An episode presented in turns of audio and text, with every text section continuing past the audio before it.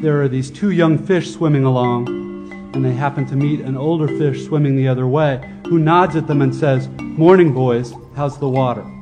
And the two young fish swim on for a bit, and then eventually one of them looks over at the other and goes, What the hell is water? The point of the fish story is merely that the most obvious, important realities are often the ones that are hardest to see and talk about. Stated as an English sentence, of course, this is just a banal platitude. But the fact is that in the day to day trenches of adult existence,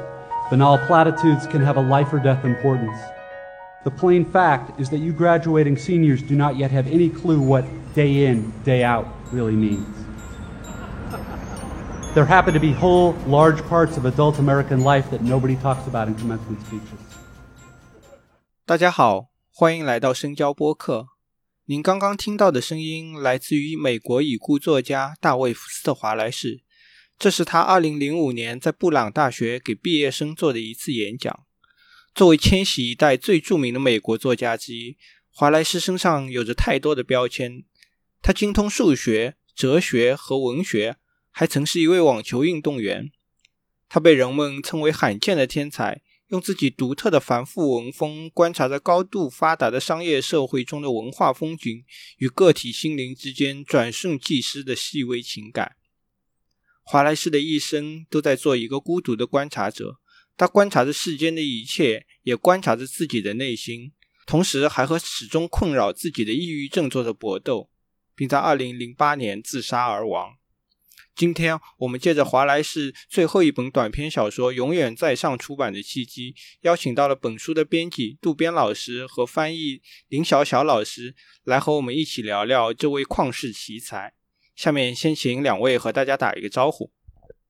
大家好，我是《永远在上》这本书的编辑渡边。大家好，我是《永远在上》的译者林小小。其实今天做这个节目，我是非常惶恐的，因为。首先，这个华莱士是我自己的这个心头之爱，可能是我最喜欢的这个作家之一。然后另一方面，也是因为这个华莱士真的是非常难读，或者说读起来是一个非常累人，要要介绍他可能就是难上加难了。呃，首先我想先请两位给大家简单的介绍一下这个华莱士的一生，方便这个不太了解的读者对华莱士有一个大概的概念。好，那这个问题就先交给我吧。呃，大卫·福斯特·华莱士这个有点长，但是又有点普通的名字呢，我觉得对大多数的中国读者来说，可能还是有一点陌生的。但是在美国的文艺青年心中呢，却是意义非凡的。呃，他的读者一般都会简称他为 D.F.W. 啊，我我也喜欢这样叫他。D.F.W. 呢是一九六二年生人啊，比我们的余华还要小两岁。他的父母呢都是大学教授。D.F.W. 在大学学了文学、哲学、数学。还有一个我不知道是什么的模态逻辑，他的毕业论文呢，就是一本长达五六百页的小说《系统的调骤》。这本小说呢，就一举以他独特的文风和那种复杂的思辨性，就惊动文坛。一九九六年呢，他又出版了厚达一千零七十九页的长篇小说代表作《无间的玩笑》，引起轰动，被《时代周刊》就评为一九二三年以来世界百强啊英文小说之一。一时间呢，就被众人捧为天才。他的名字呢，也就常和后现代的小说大师，像托马斯·品钦、唐·德里罗一同提及。当然，还有他的好友乔纳森·弗兰岑。他和弗兰岑两个人，就俨然像是千禧一代美国文学的双子星一样。在作家圈子里面，大家都热烈的谈论他。娱乐明星们呢，也都争相以读他为一种聪明的时尚。比尔盖茨曾经两度将他的书。列入到自己的年度书单，美国的文艺青年更是像追捧摇滚明星一样，将他奉为偶像，把他的画像穿在身上，模仿他的造型和说话的方式。但在我看来呢，造成这一偶像效应的，我觉得不只是 D.F.W 他的文学天赋，可能还会有他，呃，常常包裹着头巾、留着长发的那种酷酷的 icon，以及他的自杀。呃，对，大 D.F.W 长期呢，因为患有抑郁症。在二零零八年，他在家中自缢身亡。我们都知道，死亡往往会给一个作家披上传奇的面纱嘛，何况又是本就特立独行的这种天才作家。所以，D.F.W. 他的名声在他死后不降反升。他的有一本未完成的遗作《苍白的国王》还入围了普利策奖。这几年来啊，国内也开始陆续引进翻译了 D.F.W 的大概七本书，有三本小说、两本散文集，还有一本访谈。但是他那本最后的代表作《无尽的玩笑》啊，由于翻译编辑的难度实在太大就导致出版一再难产。而同时呢，我能感觉到国内读者对 D.F.W 的热情和好奇啊，也在持续的升温吧。那么我们今天要聊到的这本《永远在上》是 D.F.W 生前的最后一部短篇小说集。这本书中就收录了像《灵魂并非铁匠铺》《遗忘》《另一个先锋》《美好的昔日霓虹》啊等名篇，还有一篇呢原本不属于这本书里的短篇《永远在上》啊。至于为什么要把这篇收进来，容我先卖一个关子啊，留到后面我们再说。这样全书呢共是九个短篇，在我看来啊，这一组 D.F.W 的九故事啊，基本上涵盖了他所有的写作主题和叙事风格啊，属于了解华莱士的必读之书吧。但华莱士的小说，我觉得最大的特点可能就是晦涩难懂，嗯，导致这本书的翻译难度和编辑难度都非常之大啊。我不夸张的说，这可能是我从业以来做过的最难的一本书啊。但是。当然，和翻译的难度比起来啊，肯定还是翻译的难度要更大。那么这一点，我想林老师肯定是深有体会的。OK，我们刚刚说到了这个华莱士的这个小说的翻译的难度哈，因为他那种古怪的这个写作的风格，导致了他这个小说肯定翻译起来是非常困难的。我记得之前于冰夏老师在那某一个节目里，他这样说：“他说他在翻译《无尽的玩笑》的工作的状态是。”每次先翻译三千字，然后需要休息上三到四天，然后让自己的这个头脑保持一个放松的状态。如果持续的这样高强度的翻译的话，他说他自己的大脑是受不了的。那我想问问这个林老师，你在翻译这个华莱士的作品的时候，是不是也遇到了类似的困难？你自己这个翻译的过程中是啊，怎么来处理这些翻译上的问题的呢？呃，我个人觉得我应该比于老师好一点，因为于老师他翻的是一整部的长篇嘛，所以说我翻的是短篇，它还有一个比较明显的喘息期嘛。比如说你翻译完一篇，就是可以换一种状态去翻译另外一篇，但是如果是 翻长篇的话，我相信他翻的会更加痛苦一点，因为它的连贯性啊，呃，要比这个短篇小说要。要强很多，所以说我自己在翻译华莱士的一系列的作品的时候，我感觉最难的两个方面嘛，第一个就是它的信息方面非常非常的复杂。就我们一般做文学翻译的话，信息类的东西对我们来说，一一般来说是不会构成太大的障碍的，但华莱士除外，因为我们知道华莱士的小说创作的话，它不仅仅就是文学方面的东西，有太多太多的这种哲学啊。啊，人类学啊，包括有一些社会学，甚至有些数学啊，这些内容它都是构成了它的叙事的一部分。所以说，对我们一般来说从事文学的译者来说，那这些内容首先就要查资料，包括去核实，就要花很久很久的呃时间。那尤其是它，就算它涉及到文学的话，它也不一定就完全是小说的方式，它有很多很多呃。文学理论方面的东西，比如说那一篇啊，另一个先锋里面就大量的运用了很多很多呃，就是叙事学啊，包括有一些原型批评啊当中的一些知识，那这些知识都要去核实啊，整个一块就构成了它信息方面的一个查找核实方面的难度。第二个难度呢，还是它的这个风格问题，因为我觉得华莱士的这个文风啊，有一点。怎么讲？在美国二十世纪的整个文坛上来说，都有一点奇怪。奇怪的点呢，就是我们都知道雷蒙德·卡福啊，包括其他的那些极简派的作家，他们可能喜欢用的语言是比较偏向于一些简单啊，然后每一句的句子不会特别长啊。我相信翻译起来也会比较容易一点。但 D.F.W 的话，它的这个长度啊，包括它的风格，那整一个。涵盖的东西就非常非常多，然后翻起来的话，从你要从呃语法包括语义啊这个角度上去断它的句子都会很难。它的风格可能就是这样的，就是连篇。然后第三个比较难的点，可以算作风格当中的一个特点吧，就是它的注释非常多。它往往就会打断你的整个翻译思路，它突然之间跳出去了。那这一段你是先翻呢，还是放到后面整篇翻完了再去补注释呢？我尝试过第一种方式，就是先不管这个注释，先全部翻完，然后再回过头来补这个注释。后来我发现根本就没办法完成，因为等你回过头来的话，你已经忘记掉它那个语境是怎么样。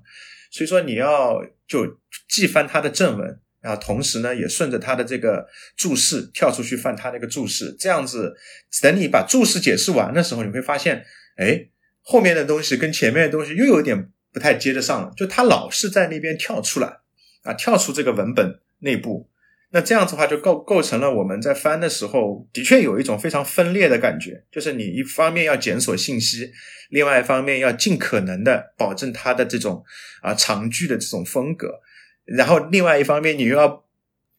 顾及它的这种互文的解释的这方面的这些内容，所以说翻起来难度的确的确非常非常大。刚刚就是听林老师说到这个长句的这个翻译，其实这个一一直是这种就是国外小说译介过来的一个。啊，读者纠结的地方到底要不要断句，要不要把它改成适合中文阅读和写作的这个方法？特别是到了华莱士这里，因为它经常是一个句子，啊，就扩出去，甚至可能是一页两页。那我我想就有一个细节的问题想问一下，就是说你在处理这个华莱士这些非常长长句的时候，有没有为这个国内的读者考虑一下？还是你心中有一杆秤，说我要忠于原文？这个细节上面你是怎么处理的？呃，我一般是这样的，就是还是以这句话为参考对象，就是具体的对象来具体分析嘛。我觉得如果这句话它是在整个语境当中，我们可以去揣摩出作者的语气的。比如说《美好的昔日霓虹》当中，它有很多句子都显然是有一个情绪酝酿的过程的，就像电影当中的长镜头似的。它有一步一步情绪酝酿到最后那个点爆发的，就是你看到整一个语篇当中找得到那个最后情绪爆炸的那个点的话，那我觉得我会把整一个过程放慢，就是把整一个句子啊不不把它那个破开，呃就用很长的句子把它连贯下来。那如果说这这段话当中信息的成分要大于风格的成分，那比如说黏糊糊先生这一片当中有非常多非常多关于零食啊，关于蛋糕啊。关于那些时尚的品牌啊，这些方面的内容，那它明显是属于信息的方面的介绍。那我觉得这个就类似于我们呃一般中文读者接受的说明文一样的这些内容。那我觉得这个就不不涉及到风格的话，我会考虑到读者在接受这些信息的时候有一点错落有致的感觉，或者说有能够抓住到重点的，这样的话我会把它人为的断掉。这个还是要根据这个刚才我所说的这个风格和信息这两个内容去侧重点的不同吧。如果你是一个华莱士的粉丝的话，你你有时候甚至可以判断他什么时候要起范儿了。就这段话当中什么什么时候他会有情绪在其中的，你能预感到。那么这种有很强烈的内收的这种情感的语句当中，我是不会把它断掉，我尽量保证它一个比较丝滑的状态。但是呢，我也不会把它完全就是按照英文的语序去说。那我至少还是要把它按照一个正常的中国人这种说话的语句，一口气把它翻下来啊！这是我翻译方面的一个一个小细节吧。那渡边老师来谈一下你这个编辑的感受呢？特别我很好奇的就是因为，呃，这本书以前在国内出版嘛，然后你这次再版的时候是加上了这个“永远在上”这一篇，你的这个目的是何在呢？“永远在上”这本书呢，其实之前是在国内出版过，它叫做《遗忘》。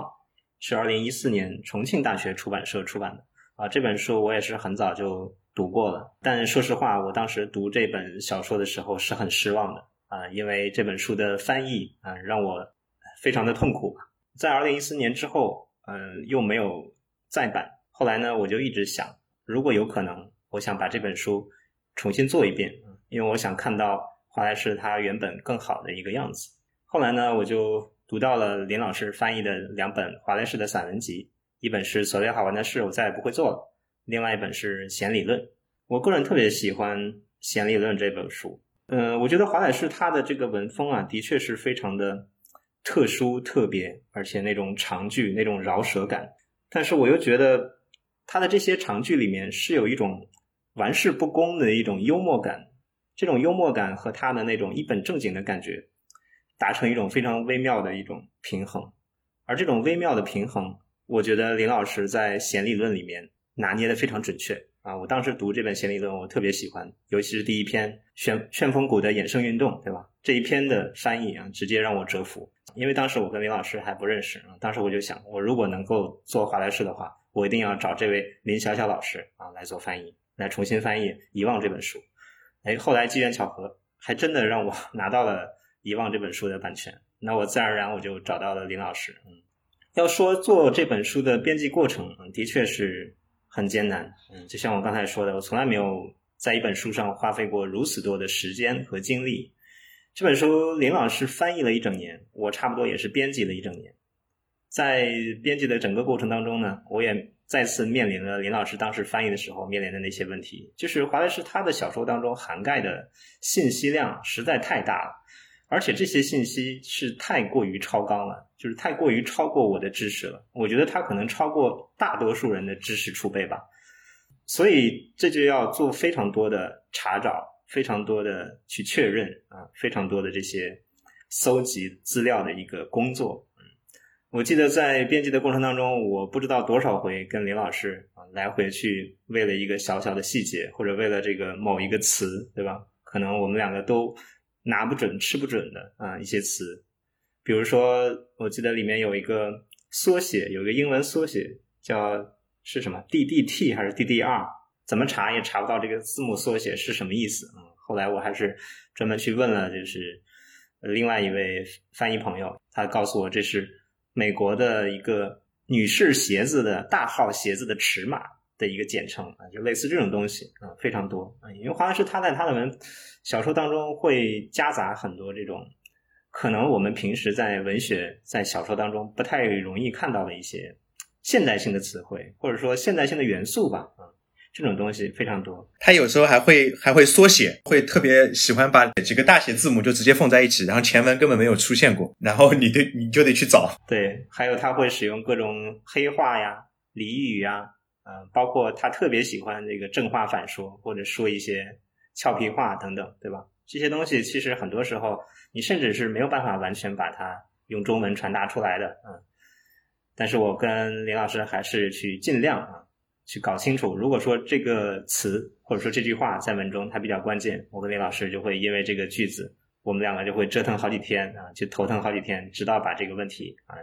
找到一个解决的办法。所以是也是花费了蛮长时间。后来我我一而再的，就是把这个我改的稿子返回到林老师，林老师再改一遍，再返回给我。我记得当时至少有有三四次吧，这样子，嗯。然后后来以至于林老师都快受不了了，就说 不要再不要再搞了，快要被这个华莱士搞死。要要要加钱是吧？加钱，李老师倒是没有说。嗯，加钱倒不是，就是就是感觉特别的繁琐嘛。就是有些东西你可能改了以后，突然之间发现了还是以前那个是比较好的，然后你就想明天早上起来跟渡边说一下，然后明天早上想一想，哎呀，渡边比我更苦逼，我想算了，看他能不能发现。结果他他还真真能够发现，然后就有时候就感觉很很难受，然后就真的要拿回来重新改一下。你还抱有一个侥幸心理，是不是？还有就是这本书的原书《Oblivion》，它本身是有八篇小说的，就是《Oblivion》它的原书的名字叫《遗忘》。嗯，但是我实在不想做一本书，做一本华莱士的书，让它的书名叫做《遗忘》。嗯，另外呢，我认识华莱士最早其实是因为一篇文章啊，一篇被村上春树收录到他的一个编著的一本书，叫《生日故事集》里的一篇，嗯，叫就是《永远在上》。《生日故事集》这本书呢，就是村上春树他搜集了大概十位左右的作家，每个作家写的一篇关于跟生日有关的一个故事。那么这本书里面收录了华莱士这篇，就是《永远在上》。《永远在上》呢，写的是一个十三岁的小男孩，他在生日这一天啊，他做了一个一件事情，就是他在游泳池呃里面啊，爬到了一个游泳的这个跳水高台上面啊，从这个高台上面跳下来啊，完成他的一个所谓的成长仪式吧啊，是这样的一个故事。但是这篇文章我在第一次读到的时候，可以说大为震撼啊，大受震撼。我从来没有见过写成这样子的小说啊，读完之后真的就久久难忘。而且这篇文章的标题我也一直非常喜欢，就是呃，Forever Overhead 啊。当时是我看的是孔亚雷的译本啊，他翻译作永远在上。后来我了解到了华莱士他这个人啊，他的经历，他的故事。那我就想，如果我要做一本华莱士的书，我就希望。书名能够叫做“永远在上”，而不是叫做“遗忘”啊，就是很简单的一个私心嘛。我不希望华莱士被遗忘啊，我希望他能够永远在上。嗯，当然了，我这个做法也是费了一番周折的啊。你也知道，做这个版权书，你想要改书名，对吧？而且你想要在原书的基础上加入一个本不属于这本书的一篇啊，这是需要跟版权方那边去来回沟通的啊。最终呢，也是取得了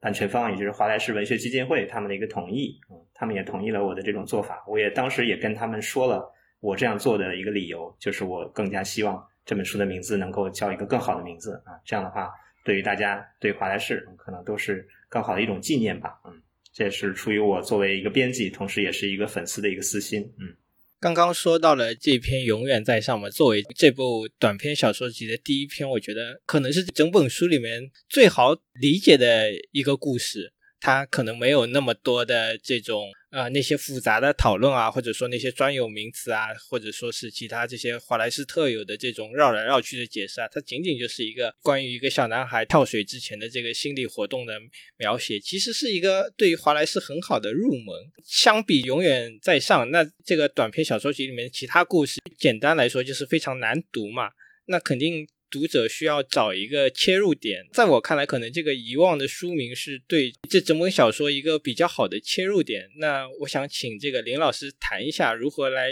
理解小说集的这个名字“遗忘”。嗯，好的，就刚才渡边说的这些很感人，但是我想补充一点，就是我跟他之间也是对这一篇《永远在上》能不能放入到遗忘原有的八篇小说当中，构成一个系列。嗯，争论过好好多次，也来回确认过好多次，然后我每一次给他的答复都是基本上是确定的。也就是说，大家看到的《永远在上》这一篇和后面的八篇故事，其实它有内在的联系，而且我个人在翻译的过程当中能够体会得到，它是非常强的联系，不是说毫不相关的。因为毕竟，首先它是一个作者写出来的嘛。然后这篇的确读起来会比较的容易啊，一个十三岁的小男孩啊，去游泳池跳水，然后完成自己的一个成长仪式。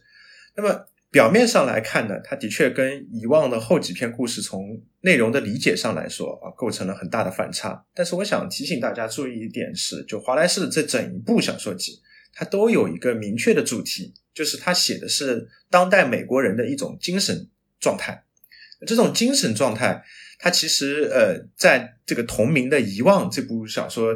短篇小说当中解释的比较清楚啊。刚才主持人也说了，如果把遗忘当成一个切入点，应该怎么去理解啊？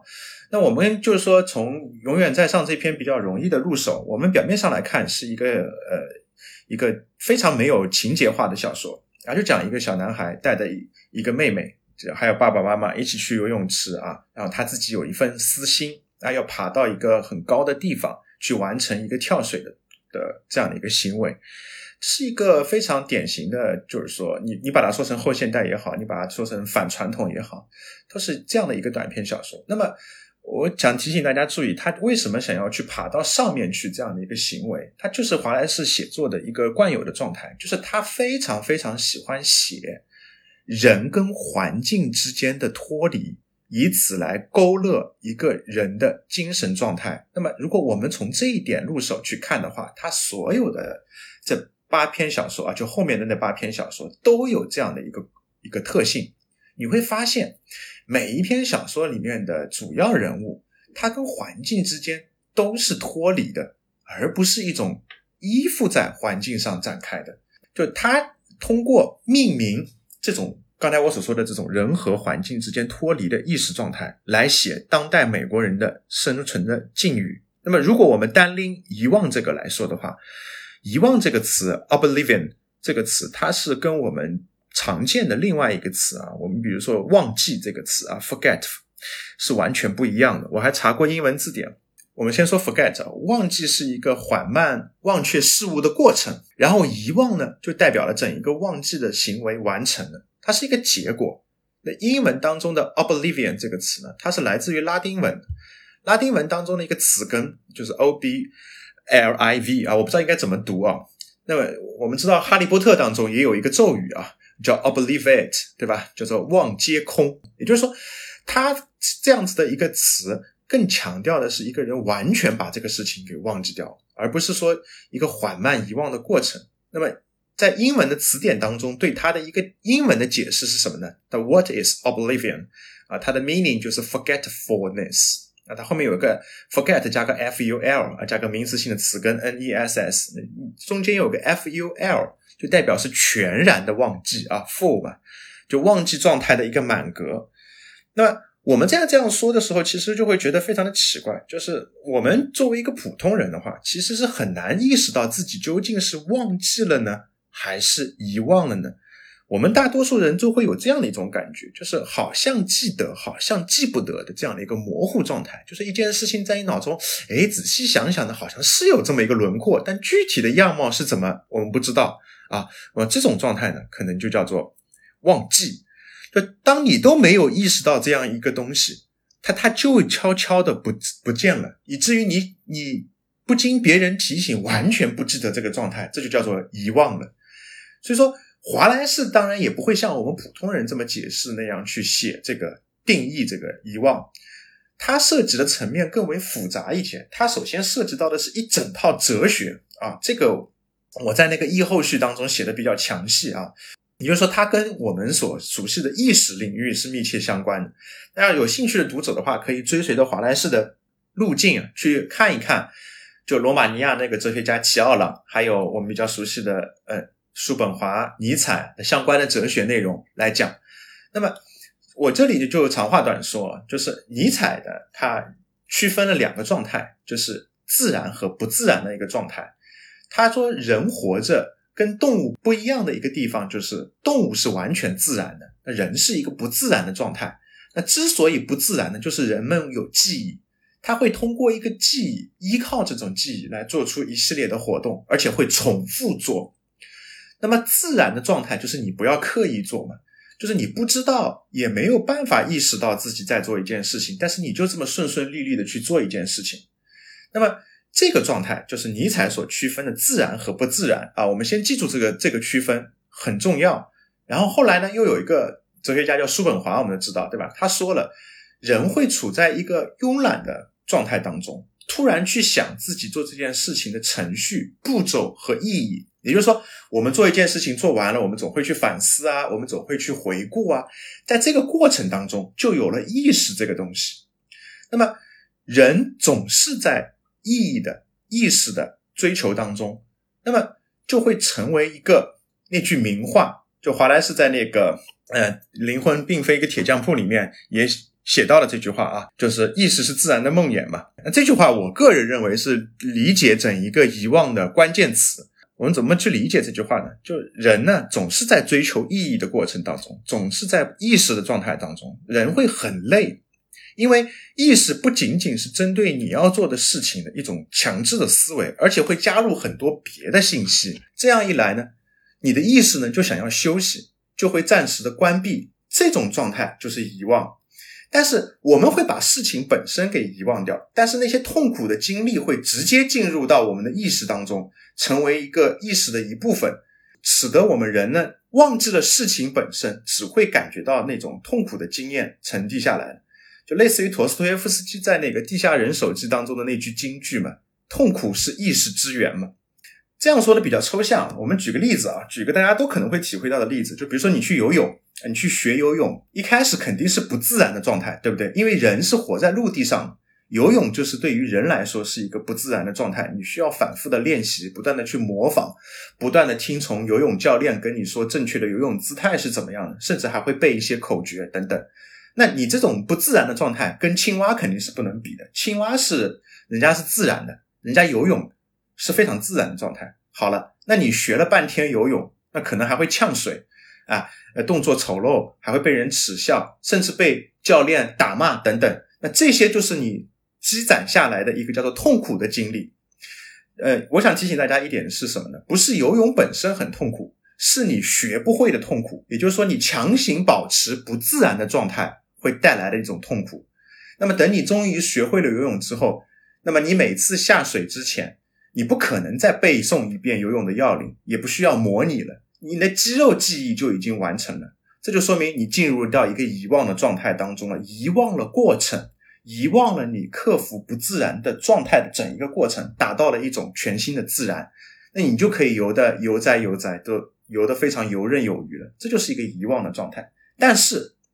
那些打骂声、那些嘲笑声，它不会被遗忘，它不会被忘记，它就进入到你的意识当中，成为了你的一部分。不管你游得再好，再怎么自然，这些痛苦永远就成了你的一部分。那这就是华莱士要写的当代美国人的一种状态，乃至所有我们人都会体会到的一个精神状态。那么我们换到小说的逻辑当中去，就刚才我所说的，他写的就是离奇的环境和封闭的人物内心，并且这两种状态之间是脱离的。小说里面的人物往往是。处在一个和自己不那么对应的环境里面，大家可以看《黏糊糊的先生》里面，我们就会看到一个甜品的试吃会啊，一个重重油重甜的这样的一个甜品蛋糕，它里面一个聚焦的人，他是一个疯狂的在那边走神的一个人，有时候看窗外的那个爬爬楼梯的人啊，爬墙面的人，有时候会想到自己的一些状态，有时候会想到啊一些女士啊等等。那么还有你看。那个另一个先锋里面，出一个非常偏远原始的村落里面，哎，突然之间出现了一个神童，跟普通人完全不一样。然后一间非常普通的教室里面，会出现一个陷入到恐怖状态当中的教师啊，包括我们看后面的小说当中，有一个玩弄自己排泄物的艺术家，等等等等等等。你你你会发现，他里面的人物的身份和他所处的环境之间。表面上来看是有联系的啊，村落里面的一个神童先知嘛，对吧？教室里面有老师啊，试吃会里面有一个呃产品推销员、设计员，很正常。但是你会发现这几个人物的身份和环境之间是非常非常脱离的，这就是我们当代人的一种状态。我们都在重复过着一种日常生活，但是外在的生活好像跟我们之间的联系已经不那么强了，我们忘记了生活。只是在体会不断重复的痛苦。华莱士要写的就是，当生活成为一种遗忘的时候，人积得的只有各种各样的痛苦。那么，这种痛苦在我们当代人心目当中，应该是非常非常具有典型性的。那你说那个同名的那本《遗忘》，那其实就是一个非常生活化的闹剧嘛，就是一对夫妇，对吧？也就在那边想，到底是谁打了鼾这个问题啊？妻子认为丈夫的鼾声很大，影响她的睡眠。然后丈丈夫一再否认，说我没有打呼噜啊，是你是你想象出来的这样子的一个情况。那么最后得出来的一个结论，华莱士给了一个似是而非的一个解，那个小说的结尾，可能这就是一个妻子做出来的一个梦，她在梦中梦到了自己对丈夫的鼾声的一个怀疑等等。那么这个故事本身很复杂。我只想说一点，就是这个故事已经没有人关心这两个人啊，至少他们两个人之间已经毫不关心对方是否是在保持一种夫妻的关系，而是纠结于一个不断重复给他们造成了一种痛苦的意识来源。很多时候都已经忘掉了生活它是有另外一种可能的，我们只是在重复当中不断的沉淀出生活的残渣，生活的那种痛楚，不断的在我们心中沉淀，而。真正我们应该去体会的生活，却变成了一种毫不关己的事情，流掉了。这就是我觉得华莱士最打动我的一点，就是他始终还是在关心人的意识啊，人的生存的一种状态。只不过他走了一套尼采、叔本华、齐奥朗他们那些哲学家的路子，使得这个问题变得更加的深刻，而更加有的有依据。我相信华莱士他读哲学，他只读这三个人啊，或者说大多数时间都在重复这些人对他的一些滋养。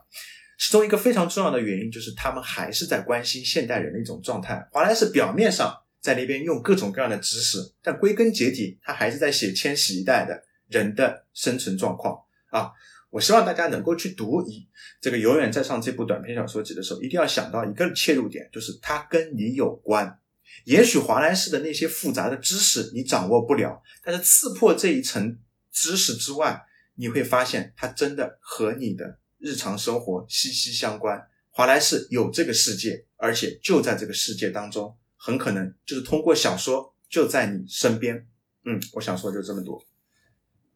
我刚刚林老师反复的提到了华莱士对当代人心灵的这个描绘嘛，那其实这本书里面也是有大量的这种心理的活动的描写，然后这种心理活动描写可能跟这个文学史上的意识流又是不一样的嘛。你像这种，比如说我们现在去读伍尔夫的这个小说，你是有一些可以感同身受的地方，但是你如果让伍尔夫当时的读者来读今天这个华莱士的小说，看他的这些心理描写，可能是完全没有这种感同身受。的感觉，或者说完全不能理解这个华莱士写的这些心理活动到底是什么。然而，这个也是一个普通读者难以进入华莱士心灵描绘的地方。那么，普通读者如何来理解华莱士小说中那些匪夷所思的人物和他们的那些心理活动呢？嗯。就你刚才提到了一个我我非常感兴趣的点啊，就是伍尔夫他们的意识流跟华莱士的这些啊长句子之间会不会有一个相似的点啊？我是这样想的啊，这个问题问的非常好。就我们表面上在读意识流，有有时候我跟学生去说，意识流其实写的并不是我们所理解的那些絮絮叨叨的很长很长的这些句子，不是，这不是意识流的精髓。意识流的精髓其实是一种美学的改变。就是小说美学面向的方向不同的一种改变。以前我们读很多很多的现实主义小说，它也很烦很碎，但它都是向外的，它都是描绘这个世界的繁复。但是像乔伊斯啊、伍尔夫这些人突然之间上来之后，他改变了我们对美学这个方面的认识，突然之间转向一个人的内心。我始终跟学生讲的一点是什么？就意识流小说其实写的是沉默，它不是写的喧嚣。什么叫沉默？就是一个传统。小说当中的沉默时刻，现在有了很多很多内心的喧嚣。它其实很像我们一个人在社交场合当中，如果你是一个社恐的话，那华莱士也是一个社恐，对吧？如果你是一个社恐的话，你一定会很很爱伍尔夫，很爱乔伊斯的《尤利西斯》，尤其是乔伊斯《尤利西斯》前几章，呃，写到史蒂芬戴达勒斯的那几章，你会非常非常喜欢。为什么？就是。当一个外部的情节沦为一个非常非常沉默的时刻，就是我面对外人，我不知道怎么说，但是一个人主人公的内心却是汹涌澎湃的，涌涌出了非常非常多的声音。这个我刚才说你问题提得好，就在于这里，就这一点其实跟千禧这一代人所描绘的我们当代人之间，它是一个递进的关系。什么意思呢？就是我同意你刚才说的，伍尔夫那代读者肯定读不懂华莱士这样的一种。呃，现在的这种描写方式，但华莱士的读者一定会更爱伍尔夫他们所奠基的这个过程。换言之，华莱士比伍尔夫写的更贴近人的内心世界。大家可以看，或者说我们看华莱士的所有小说也好，它有一个基本面。这个基本面是什么？他从来没有离开过日常场景。啊，不知道渡边有没有看看看到？就是八篇小说，没有一篇是离开过日常场景的。它都是我们日常生活中都会遇到的情况，比如说职场。教室、厨房、公路，哪怕是那个虚构出来的乡村，我们也可以看到这些乡村里面的人物都是我们熟悉的市侩啊，走卒贩夫，都是我们能够预想到的那些呃内心非常歹毒的人。也就是说，他没有设置特别离奇的人物啊。我们说古怪的现代人的心理描绘，但他不是通过离奇的人物来表达古怪。他是用平凡的场景、普通的呃空间来安插他的小说，这是他的一个小说的基本面，跟乔伊斯、啊、伍尔夫他们的伍尔那个意识流小说非常像。他们从来没有离开日常生活，他不涉及科幻，也也基本上不碰魔幻现实主义，他不涉及乌托邦的那种建设，他就是扎根在我们的现实当中。但我们之所以会有这样的一个感觉，就是他写的人好怪啊，让人感觉到匪夷所思。是因为这些人物他颠覆了我们所说的现实主义的创作原则，他不是典型环境中的典型人物。我又要重复刚才我那个强调的点了，他的人物是跟环境是脱离的，因此是因此是一个典型环境中的不典型人物，或者说一个不典型环境中的典型人物，也就是他是有有有差别的。那我想普通读者在阅读华莱士的小说的时候，最好先别在意他写的这种脱离状态，而是注重我们和他的一种相似性。包括无尽的玩笑、遗忘啊，甚至他写的一系列非虚构的作品，在美国如此畅销，其原因我觉得还是在于所有人都能够读得懂，对吧？你可以在地铁上看《无尽的玩笑》，看过坐过站，我相信你看《遗忘》也会有这样的过程。如果你是个美国读者的话，在我们拉近与这些人物的距离之后，我们再去看他跟环境的脱钩状态，先走近，再走出，我们会有更多的共鸣。你想，我们当代的人，就我们当代的读者，他们在日常生活中也会感到同样的异样。这种异样，就是我们对舒适圈的感受。什么是舒适圈？舒适圈说到底就是一种惰性嘛，就是你不希望。走出的地方，你懒得去走出地方，你只要躺平就可以了。我们对九九六啊，哎，对 PUA 的这些东西的一种排斥，多半呢还是因为我们需要找到我们与生活环境啊、工作的这些对应性。但是这在目前生活中是越来越不可能的一种状态，它反而成为一种常态。也就是说，我们对九九六、对加班等等状态已经形成了一种常态。哎，我说这是很正常的，哪有公司不要求加班的嘛？这一点上面，华莱士比我们看得更深。他在整一个《遗忘》这部小说集当中，包括《永远在上》这部小说，他写的就是这个主题，就是我们怎么跟环境之间保持一个重新认识的可能。我们有多大的勇气，会跟自己说，我们再认识一下我们身边的这个环境？我们有多大的毅力，去让自己跟环境之间？是保持一定距离去看的，而不被生活的洪流所卷入其中的。这是我在翻译他的小说当中最强大的一种感受，就是他始终在告诉我们，生活原来还有这样子多的一种复杂的一面。灵魂并非一个铁匠铺里面，我觉得那那篇小说其实我非常非常喜欢。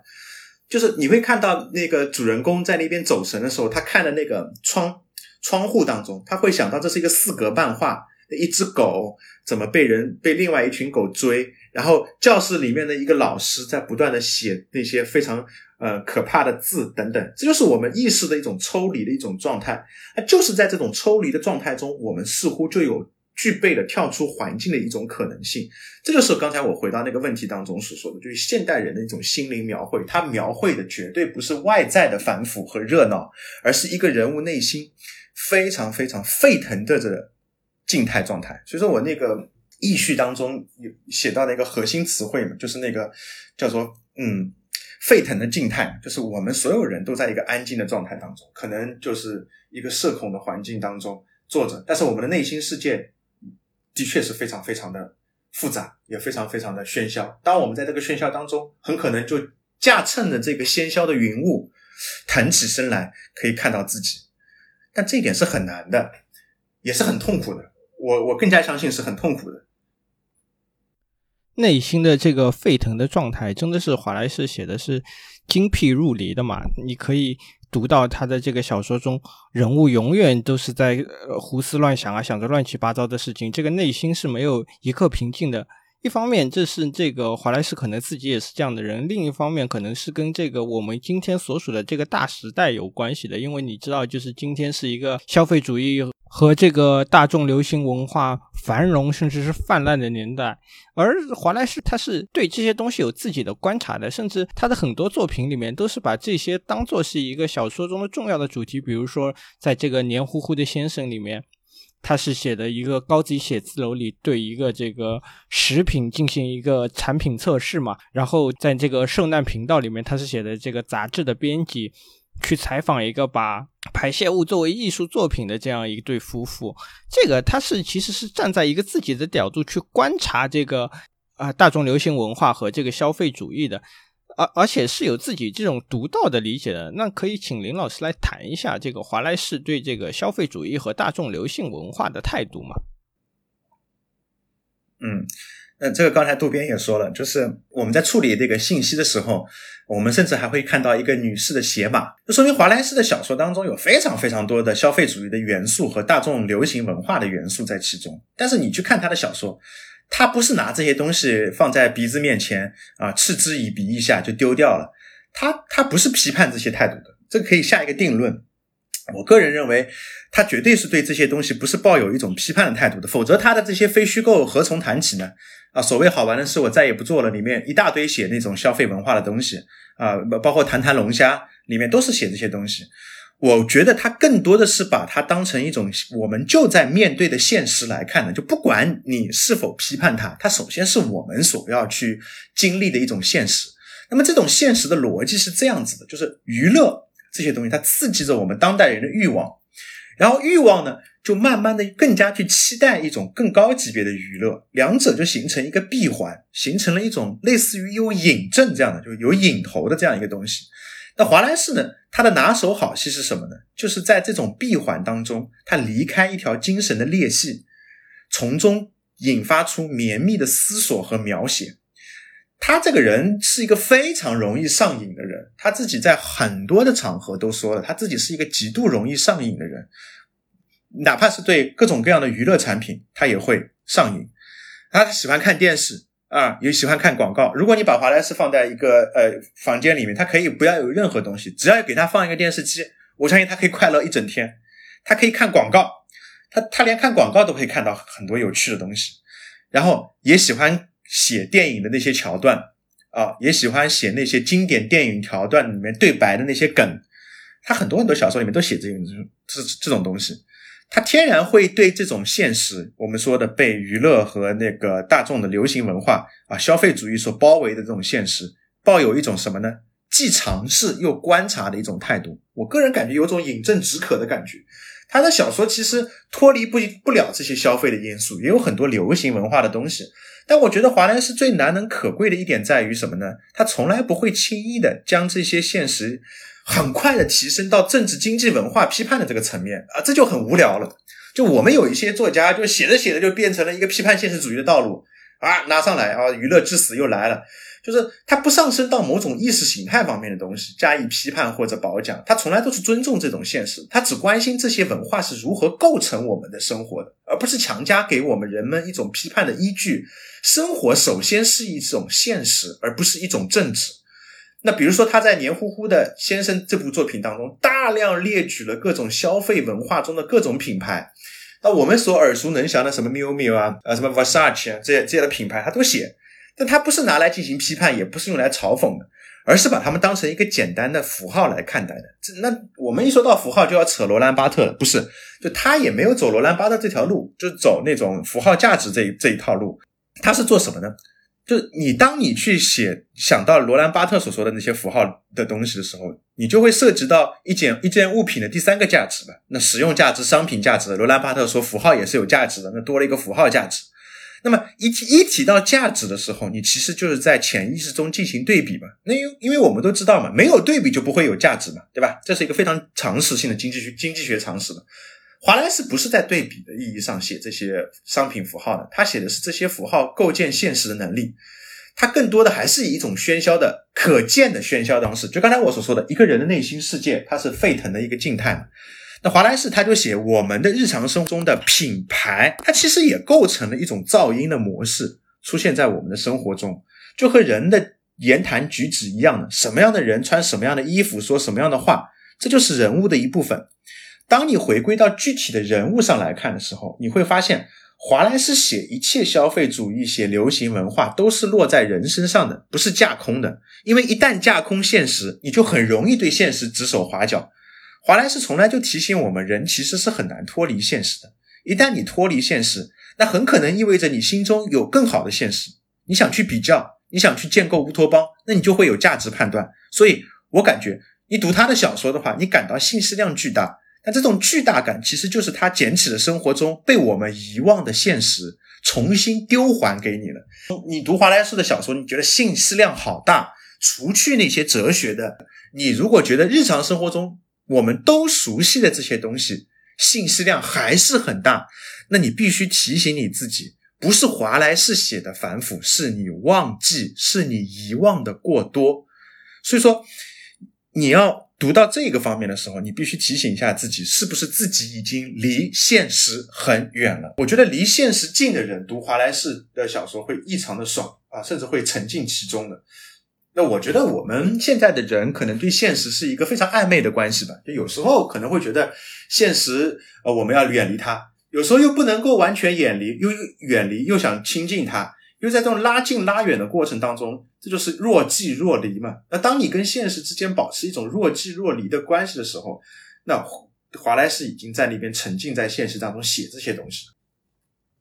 对吧？我也觉得这个就是华莱士最可贵的地方，他并不是那种高高在上的批判啊，或者说啊，这个娱乐至死。我们说不好。对他从来不搞这些东西。呃，熟悉华莱士的读者应该都知道，就是他自己也看大量的这种商业电影啊，甚至是吃垃圾食品，而且他自己就毫不否认自己是很喜欢这些东西的。他不把这个当做是一种就是有有害的东西，但是另一方面他又承认这个是事实，他承认自己是这个是上瘾的，所以这个这个其实就是华莱士他并不是一个批判者嘛，他更像是一个告诉你，对现实就是这个样子，你你必须要认清楚这个东西。是的，对这点说的特别好。那回来就可以说到。这个华莱士他这个非虚构的那些作品了，当然林老师也是译了这个他的两本非虚构，我也是自己买了看来看了。其实就华莱士的这个非虚构，你能这个来谈一下他这些非虚构作品的特点？他那个非虚构很有意思的，就是他那个非虚构可以分为这么几块啊，一块是很大一部分最精彩的部分，其实是他写游记的这几篇，就是所谓好玩的事我再也不做了里面收录了很多。他写的游记，就是他去一个体验一个豪华游轮的那个航行嘛。然后有时候写那种农农博会啊，那种 fair，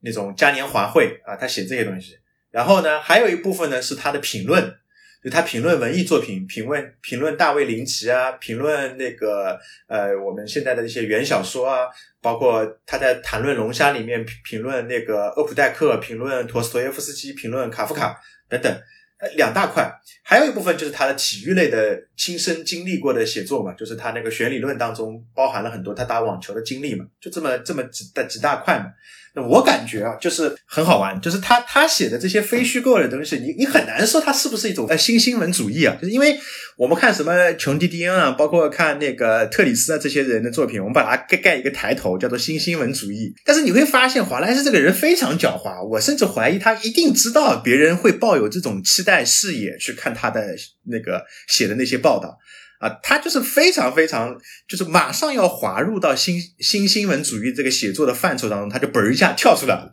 他他就不搞这些东西了，就是他很清楚他怎么在写这些现实的，就你完全可以把他那本所谓好玩的事我再也不做了当成是他的小写的小说，我我指的是这篇散文啊，完全把它当成他写的那部小说来看，为什么呢？你会发现它里面的一些人人物的活动。华莱士就是把它当成一个无尽的玩笑里面那种笔法去写，就是你觉得非常非常的幽默，但这种幽默不是往上走的，就不是我们看那些小品，就是它有个包袱，对吧？前面一直在那边铺垫铺垫铺垫，最后这里到了一个点，这个包袱要想一下，到最后又来一个大的那个价值的提高什么之类，不像脱口秀这样子，它不是这么写的，它有些地方包袱就是就是现爆炸，就包袱写出来马上爆，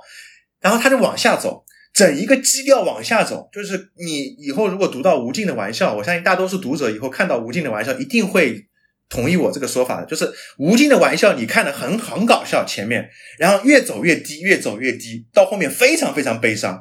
华莱士这个所谓好玩的事我再也不做了，他的笔法就是这么在写的，一开始非常的高扬啊，看各种各样的人他就觉得很好奇啊，这个很好玩，这个人很好玩啊，这个人调调酒的样子很好玩啊，这个这个人去跳。去跳游泳池的很好玩，到后来慢慢慢慢，突然之间一下子收到了一个精神内核当中，就引起了一个精神内爆的一个状态，就他突然之间感觉这几天过得非常非常的虚无。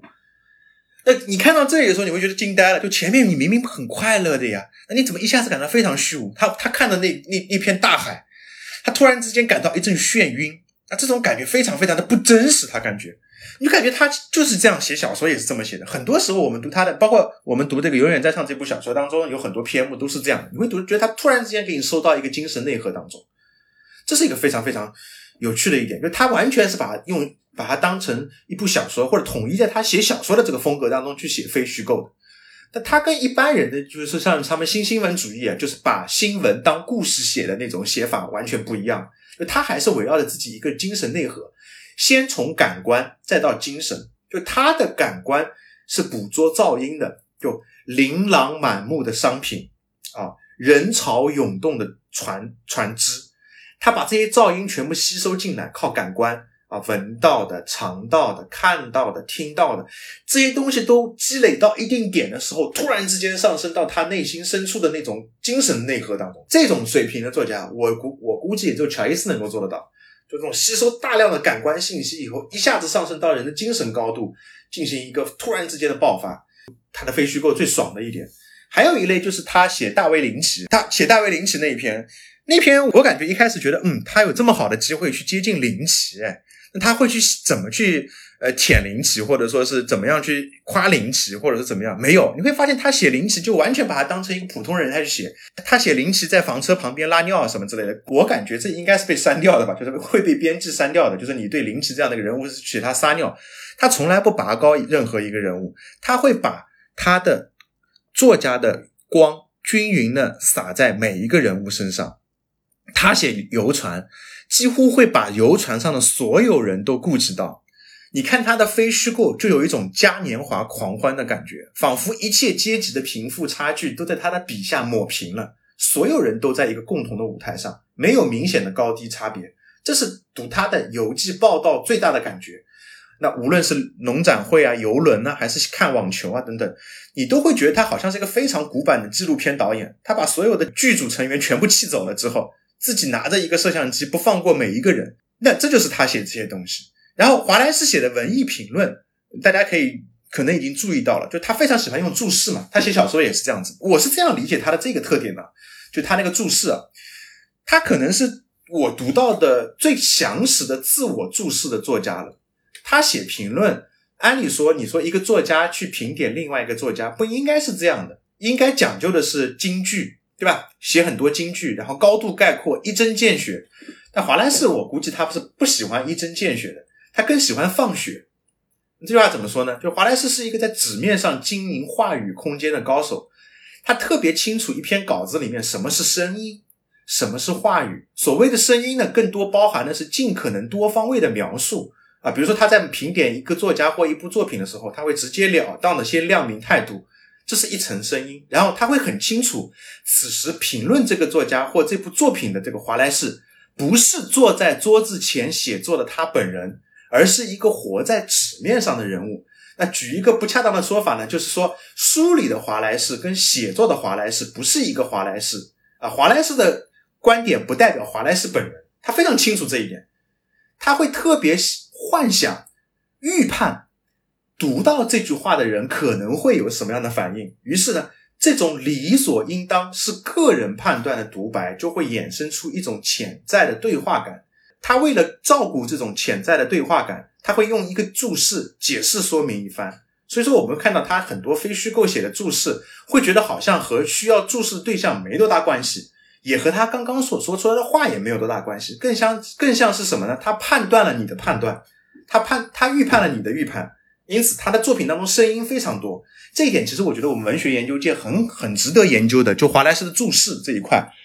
那人物和人物之间，华莱士作为作者和人物之间、作者和读者之间等等，越过纸面的一种复调关系。那这种特质呢，还是和他写写作小说的这种方式密切相关。所以说我刚才说了，他写呃非虚构类的作品和他写小说的方式其实是一类方式。华莱士是建构声音的高手。就他最容易被学院派拿来当成是那个什么什么后现代写作研究的一点，我已经看到了很多，尤其是我们国内的研究当中写他什么原叙事啊、什么超文本叙事啊之类的这种花里胡哨的术语就来了。但我个人觉得你可以这么去研究，但似乎是什么呢？就是你不用这些花哨的术语，你也一眼能够看明白的。因为我刚刚已经说了，这就是华莱士所定义的日常，这就是华莱士所关注的当下人的一种现实。他只是把我们疏漏的东西丢给我们，仅此而已。哎，你用花哨的术语去研究他，反而会让人感觉他是一个炫技的高手。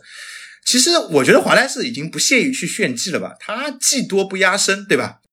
可以这么理解吗？就是说，华莱士在呃写作的时候，他有两个或者说有多个自我，对，多个自我，嗯，然后他这个自我是互相叠加的。对你，你用的这个词，华莱士一定非常非常喜欢。就叠加和迭代，就是他他很他经常小说里面会出现这两个词的嘛，就不断的叠加，不断的迭代，嗯，由此可以看，他其实是一个自我意识非常旺盛的人，对，非常非常旺盛。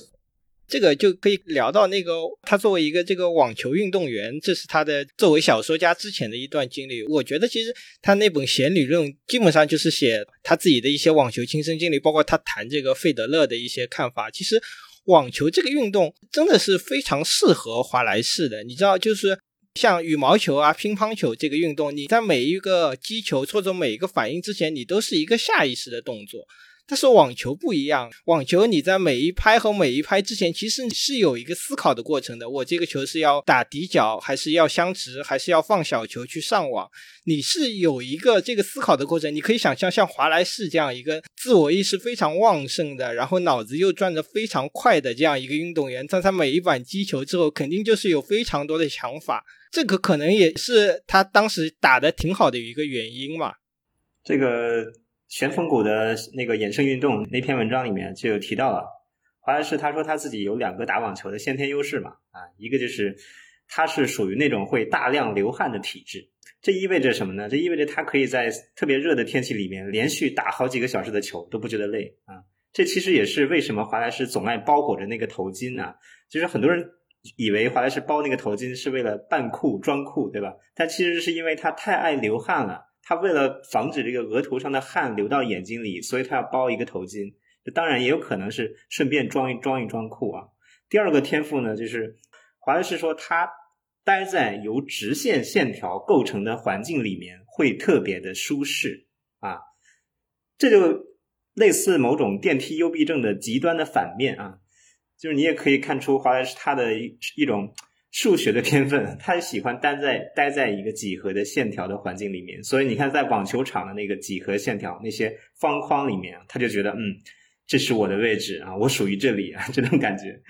当然，还有一点就是那篇文章提到另外一个主要的主题，就是风嘛。他说，因为他老家伊利诺伊经常喜欢刮风，经常喜欢刮各种难以捉摸的这个旋风，一会儿往东刮，一会儿往西刮。但是华莱士他就特别会利用风，他特别会感受风。我觉得这也是他的一个天赋，就是华莱士那种堪称变态级别的感受力吧。就是他可以感受到风向，感受风速，所以他可以在打球的时候利用风向和风速啊，来打出他想要的一个上旋球或者下旋球之类的。嗯，对吧？我我还记得他里面说到什么地不平，然后他还能运运用这个球场上的优势来给自己，但是他到其他地方比赛，这个优势就。丧失了嘛？对，然后就成绩没有那么好。对对，这就是林老师说的，就华莱士他是一个对环境特别敏感，但是他会利用环境这么一个人啊，这好像一种超自然能力一样。所以华莱士在年轻的时候就是打球，我还挺希望能够看一看华莱士打球，如果有录像就好。就因为他小时候打球几乎能打到职业赛嘛。我看到有一篇采访那个弗兰岑的一个采访，就那个主持人就问弗兰岑说：“你跟华莱士打过球吧？”弗兰岑说：“嗯，当然打过，我们经常打。”呃，弗兰斯说，华莱士基本能够达到四点五级啊，就是这是一个网球的一个级别，就四点五级相当于一个业余选手可能能达到的最高级别了。因为我们知道，就是呃，比赛型的选手，职业选手一般都是五点零以上嘛，对吧？所以华莱士他的这个四点五级应该是还是挺算挺牛逼的。嗯，我刚才就在想，华莱士他应该应该打不了其他的球类运动嘛。就刚才主持人说的有一点非常好，就他打乒乓球或者打羽毛球可能不太适合他，他打网球特别适合。你你很难想象华莱士去打篮球吧，对吧？因为因为华篮篮球运动当中的各种位置都是要教练让你去按按部就班的去跑的，就改变位置是听别人的判断。那华莱士打打乒乓球呢，可能空间过于小了啊；打羽毛球呢，可能空间也相对来说比较小一点。网球呢，第一个是它可以独自完成。非对抗，而且是就不需要跟人家去肉体接触，对吧？像篮球、足球都要跟别人肉体接触，他要非对抗的个人的完成。他又是一个数学天赋这么好的人，可以利用几何、利用函数啊判断对手的预判这种能力。这就刚才我们所说的，他对环境的感受，渡边也提到了，是变态级别的。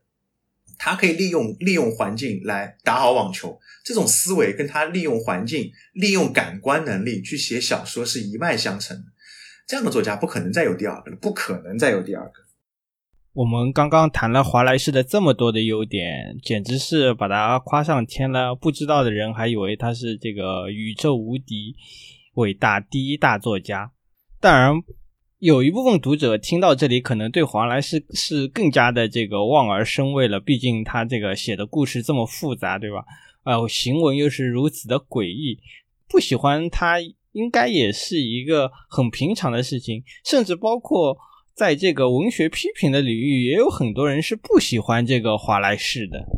比如说詹姆斯伍德啊，他当年就提出了这个一个歇斯底里的现实主义的这样一个批评。他说，像华莱士写的这样的故事，呃，复杂庞大，人物怪诞诡异，情节离奇散乱，同时题材又严肃，试图去反映当代的这种人类的现状。他当时就认为这些小说情节繁复，然后故事推进的过快，像一滩永动机一样，拒绝静止，以沉默为止。他就是提出了这样一个批评呢。那这个，我想问问两位，如何看待就是对华莱士这种所谓的这个歇斯底里的这个现实主义的一个批评呢？对，因为这个提到了这个问题，所以我就重新去看了这一篇。林老师也跟我跟我说，让我重新看一下这个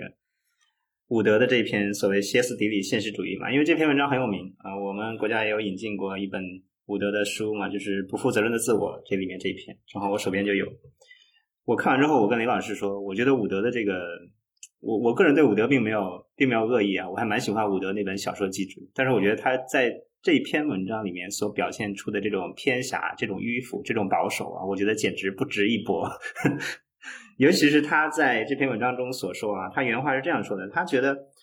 呃，像华莱士，当然他还拉了好几个人一起批判，比如像拉什迪，拉什迪他脚下的大地，还有品清的一本《梅森与迪克逊》，还有德里罗的《地下世界》。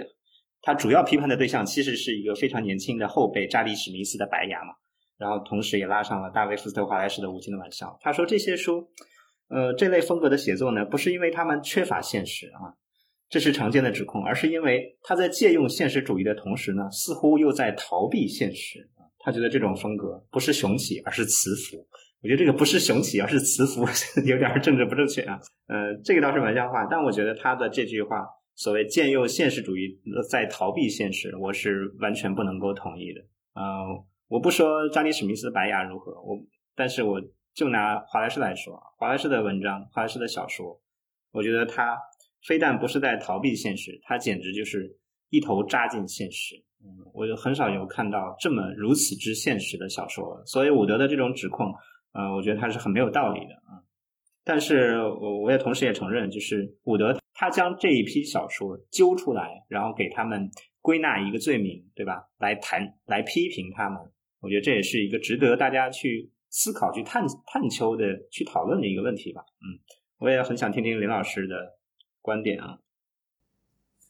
就。伍德他自己所说的歇斯底里现实主义呢，是是他的名场面，对吧？就是他的，他就靠这个一下子在美美国的书评界突然之间炸了嘛。我记得当年，当时我在他的那个书评那个杂志啊里面第一次看到这个 hysterical realism 的时候，我我经历，因为我当时在翻译他翻译拉斯迪的一部小说吧，很遗憾这部小说不能出版啊，就他脚下的土地，他刚好提到了嘛。我在搜资料的时候搜到他这部那个歇斯底里现实主义，就看完之后，我跟渡边的态度是一致的，我非常气愤，就是我觉得哎，伍德这样子的一个评论家怎么会写出这样的作品呢？我我反复查查查了，是不是我认识 James Wood，然后发现就是他，就那个光头，然后我觉得非常气愤。就我觉得可以稍微的梳理一下啊，就是我们还是要拿他的观点来来说的啊，不能够就是说污蔑他。他的这个歇斯底里究竟指的是什么？就是用歇斯底里啊，我们看到那个 hysterical 是一个形容词，对不对？realism 是它的一个名词。词根嘛，就是他用歇斯底里来形容现实主义，可见他关注的还是叫什么现实主义，不是歇斯底里，对吧？那么，对他在那个篇文章当中开宗明义的搬出了一个人，他说的这个就狄更斯的现实主义嘛，他拿狄更斯的现实主义突然之间立了一个参照物，然后呢得出两个观点。一个是所谓囊括现实的雄心，他说狄更斯的小说有囊括现实的这种雄心雄心。第二个是他笔下创作的人物，好，他以这两点来开始立论，开始举他所要去批驳的这几个作家的作品。那我们先来看他所谓的现实主义的雄心。那我们知道，稍微有一点文学常识的人都知道，狄更斯的现实主义是怎么样的，对不对？就是他对于伦敦当时的那种维多利亚时期后期的那种伦敦生活的一草一木。狄更斯都会把它囊括进小说的一种写作方式，就是刚才我所说的那种典型环境中的典型的人物嘛。他讲故事的方式其实非常非常传统的讲故事方式。那么伍德是这样认为的，他就认为这个传统是被当代的一些小说家借用了。他给出的例子就是拉斯迪、扎迪·史密斯、呃弗兰岑还有华莱士。他认为这后面的四位作家的作品精神上的父亲是狄更斯。但他们写出来的东西总结起来有两个特点：拥堵和反腐。只不过这种反腐已经不是狄更斯式的这种反腐，主要依据是什么呢？他说狄更斯的小说内容的反腐多，但不复杂，但是它是能够贴近现实的，都可以在伦敦或者读者的维度当中一一找到的。但拉斯迪等人，他包括华莱士，他给出的这种元素信息其实是跨界的，也是多维度的。我们可以概括说，他甚至可以跳出了故事的逻辑，用跨学科的一种方式，就是用哲学啊、数学啊啊。去他自己原话说的是讲故事的一种语法，也就是说，故事成为叙事的一个元素，用故事来讲故事，故事套故事，也就是说，整一篇小说成了一个故事的永动机。刚才主持人也提到了，永远不会停息。它终极的一个症状是什么呢？伍德认为他们的小说写出来就是非常的反腐，反腐指的是信息反腐。我在翻译难度当中已经提到了这一点。还有一个是拥堵，拥堵指的是故事繁多。借用现实主义之名逃避现实，那这句话它是什么意思呢？也就是说，小说不是在描绘一种全然不可能的现实，而是让人相信这种不可能是存在的，是合理的。正是给予了读者这种合理化不可能的信心，因此读者对真正现实层面的东西就漠不关心了，就会沉迷在一种阅读的快感之中了。这是伍德所定义的这种故事的雄心这一方面，还有。他第二点说到的是创作的人物，就狄更斯所创造出的人物，伍德他说他举出的一个反例是什么呢？就是狄更斯的人物跟什么样的人相比是显得非常扁平的呢？他举出的是亨利詹姆斯，他说亨利詹姆斯笔下的人物是曲折多变的，狄更斯的人物是母题化的、扁平化的，甚至是漫画式的，它是非常非常适用于当时的那种呃连载的模式。狄更斯的小说能够让我们透过这些人物看到人物的内心情感，那么这和伍德所说的这几个当当代小说家的人物相比一下，有什么不一样呢？伍德认为，当代小说家放弃了用语言去表现人物现实的志向，他不是在描写人物，而是在发明人物，以及用人物的举动来代替意识。他认为拉斯蒂是这方面的一个代表啊，这是非常怪异的一点。要想达到一点，就有点。表现主义的味道，必须把人物的行动夸张化，这是歇斯底里的另外一种症状。好了，他的两个立论，刚才我梳理了一半，说完了。接下来我开始我的反驳。就这本歇斯底里的现实主义的后半部，都是在用加迪史密斯的小说作为例子啊。那个渡边有一句军京剧叫什么来着？他说：“你上次跟我说什么来着？”武德不讲武德，对，武德不讲武德，对吧？就是他，就是说，对一个刚刚初入文坛的一个小姑娘啊，开了这么大一个这个批评的腔调啊。但是我们可以感觉到，这种问题虽然举的是扎迪史密斯，但是我相信他依旧会在华莱士身上那个存在的。我首先觉得伍德应该明白，他所谓的现实，它是有时间界限的。维多利亚后期的英国的现实，跟现在千禧一代乃至于后九幺幺时代的美国的现实是完全不一样的。那个时候是电气化的时代，现在已经变成了信息化的时代，人们对时空的体验是完全不一样的。那个时候，我们感觉到那那个时候的人物的那种方式，还是处在现代和传统之间的一个对接状态当中。我们知道时空是一个现实的非常重要的构成因素，什么样的时空观就有什么样的现实啊，否则我们就不用去谈这个问题。我们看到华莱士这里，我们看到所谓的哲学、数学和文学的三位一体的这种写作方式。华莱士自己也在采访中提到过一个非常重要的观点啊，可以用来反驳伍德的。华莱士说，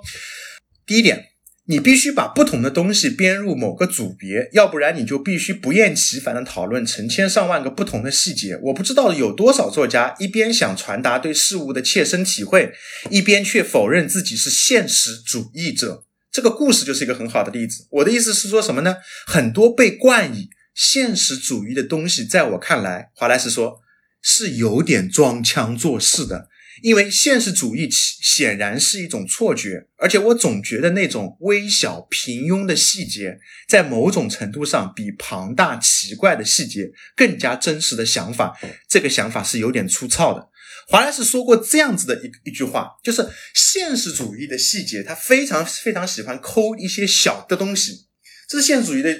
法宝嘛。那华莱士更加注重那种庞大的、奇怪的那些细节。他也曾经说过。他们这一代人所接触到的现实，自然是什么样的？就是电视、电影、广告等等这些流行文化长大。我相信我们八零后，包括九零后，都很难回避这很难回避这样的一个现实吧。就是我们已经看不到像华兹华斯啊，包括科伦律治他们这一代浪漫主义诗人看到的那些山川啊、河流这些景观。那个时候没有电视，没有电影，没有广告，他们自然接触到了自然风光。那么他们这一代作者就是在电视、电影这些流行化的因素和大众文化因素当中炮制出来的。那么他们这种。现实激发的是一种情感模式的不一样。你看华兹华斯去咏水仙啊，科尔律治去幻想他内内心世界的那种国度，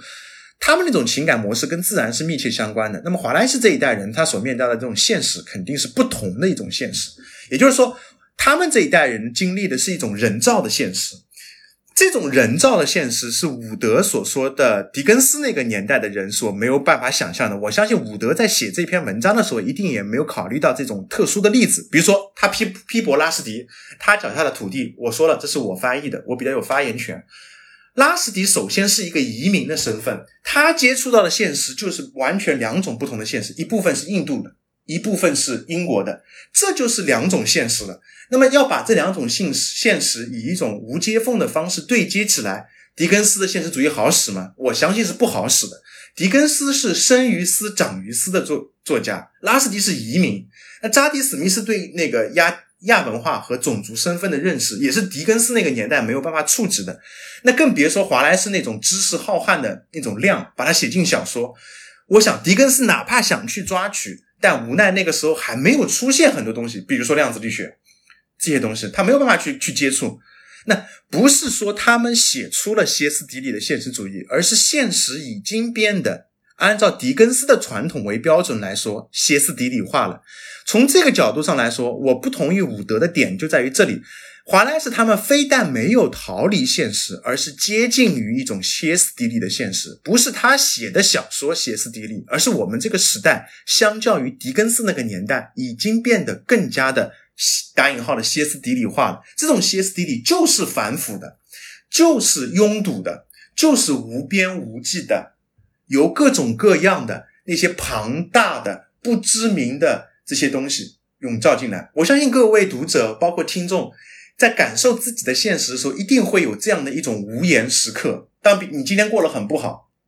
当你过得很不好，别人打电话问你今天过得怎么，你一定会有一种感觉是无从说起的感觉。这种无从说起的感觉，一定不是细小的东西，而是庞大的东西，而是缥缈的东西。因为细小的意味着具体的。比如说，别人打了你一下，把你脚打瘸了，你说我很疼，疼就疼在崴脚的这个位置，那这个就是可以言说的。那你身上毫发未损，但是你心情就是很糟糕。别人在问你你怎么了，你真的会感觉到一种华莱士所说那种庞大的、离奇的云团一样的东西，没办法去说。那么没有办法说，向来都是作者的拿手好戏，要作者用另外一种写法去说。我相信这就是用歇斯底里的方式去描写原本就是歇斯底里的方式，它本质上。还是一种现实主义。华莱士并不是用这些复杂的知识来隔离人们，而是用这些复杂的知识在切近普通人可能置身于现实中而被忘却掉的那种处境。这就是遗忘的主题嘛？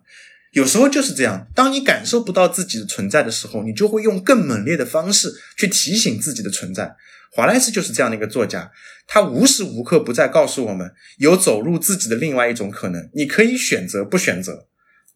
但。他还是给了我们这样一种可能性的选择，所以说，我觉得伍德所说的歇斯底里的现实主义，我要我要把他的话倒过来认识，反而成为华莱士的一代作家的一种优势，就他们没有背离现实主义。伍德的观点非常棒，就是他看到了歇斯底里这个特点，但是这个歇斯底里特点不是作家炮制出来的，而是现实本来就是这样的。他拿那个狄更斯那个年代的标准去看现在的任何小说，我可以说这个名单可以列得无穷无尽。所有人的小说在现在来看都是歇斯底里的。我相信所有人，所有美国人在经历过九幺幺之后，他不可能回到九幺幺发生之前那个状态。这就是弗兰城他写那个后九幺幺小说的小说，他给我们带来的那种感受，一定是歇斯底里的。也可以把伍德驳驳得哑口无言。其实真的，你看这篇文章，你会觉得谁在脱离现实啊？我觉得伍德才是真正脱离现实的那个人吧。对吧？他他的现实是什么？他所提的现实是狄更斯式的现实，是乌托邦式的现实，是理想，是象牙塔里面的现实。他难道 难道没有真正的走到街上看看满街的霓虹灯，听听满街的这个车水马龙的声音吗？对吧？我觉得真的，这就是我所说的，我完全不能同意他的这个。我我觉得就是说，不是他脱离现实，而是他理解不了这个现实了。哎，用今天的话说，就老年人玩不转互联网嘛。哈 嗯，对，就像今天的老年人觉得互联网上说说的所有东西都是真的一样的。当然，这个东西也不是伍德一个人。我记得当时那个品清的《抵抗白昼》出来的时候，小谷美智子就是纽约书评的那个首席评论啊，对对对对，那个也是个大咖。对，他他也说了嘛，说这个品清的这个白昼极具鳌牙，又不富有企及，塞进了太多的东西。我觉得这个就是他们那一代人用他们的那个呃文学批评的观念来。套今天的这个作家觉得他们不合时宜嘛？嗯，我想说的另一个就是说，但是像这个华莱士或者说是这个品清，就他们的这个文风到今天来说，可能又变得稀少了。我不知道我这个感觉是不是正确的，就是当年大家都希望写一个像这种。呃，百科全书式的小说，你可以说这些作家很聪明啊。但是像今天的这些作家，我不知道，我举萨利努尼的例子来说，他们好像对这种的这个写法又有一些的抵触嘛，或者说他们写不出来嘛。你们两位是如何看待这种百科全书式的这种写作的衰落呢？嗯，这种百科全书式的这种写作，一定是跟一个作者的一种生存状况，包括他的整个受教育的水平，以及他对小说这种形式是怎么看的。那我觉得这种百科全书式的写作方式，那要看在哪里说了。它是有一个非常强大的欧陆的传统。我们知道，法国启蒙启蒙时代，它就是有百科全书派嘛。你像卢梭，包括歌德他们写《浮士德》那个年代，他们写的那种方式，一定就是百科全书式的。这种方式，它就是有一种人文的传统在其中的。当现在很多更多的作家可能关注一种概念叫小叙事嘛，就是不再关心一些宏大的东西，他可能更加关注于这些小的这些方面。这个可能是对当代读者的那种阅读水平，包括对小说这种认识，逐渐在发生变化之后，它必然而然会引起的这样的一种一种例子嘛。就相当于那刚才我们谈的伍德的那种那种小说，他他其实一开始说的就是站在极简的对立面嘛。就是像雷蒙德·卡夫他们这些作家那种极极简的对立面，他们极反腐的一种小说嘛，这种方式嘛，这就是一种对抗的一种关系嘛，肯定会有的。就是一部分人写那种百科全书式的，一部分人去写。那么现在的人可能也不太愿意去积累这么多东西吧，那可能会去写的比较小一点啊。不知道渡边怎么看这个问题？百科全书式的小说肯定写起来更加的复杂，更加的困难嘛，对吧？那当下来说，可能。呃，有这种能力的作家，我觉得也并不多了啊，或者说愿意再去花费那么大的精力和时间去投入到这样一种艰难的创作当中，又能够获得相应的回报的这种作家啊，可能在视野里面的确不多了。除了老一派的现现年呃现役的比较比较中生代的，可能只有弗兰岑了吧？就就是弗兰岑，他在他仍然还在写类似这种。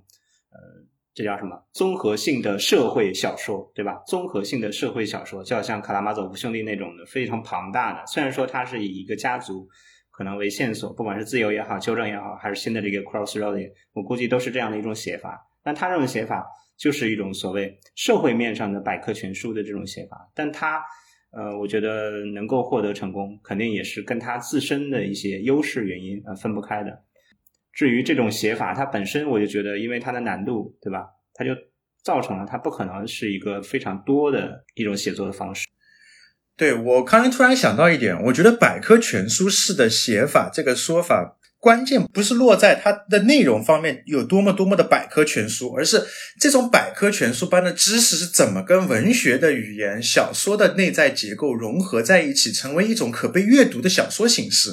否则我们就看百科全书就完了嘛，我干嘛还要看一个小说告诉我们百科全书呢？那么关键就在于这里，他伍德所举的这些作家的例子，我觉得有个非常好的一个共性，就在于他们都在那边非常用力的把那些知识化作为人的生存的一种状态，并且用文学的语言把这种状态表达出来。我举一个例子啊，不是华莱士啊，我举的是拉斯迪那个他脚下的土地。我刚才脑子里突然过到了我我翻译过的一个细节，就他写的东西，伍德也讲到了嘛，是一个天生很怪的人，一生下来就能弹鲍勃迪伦的那首呃《Blowing in the Wind》，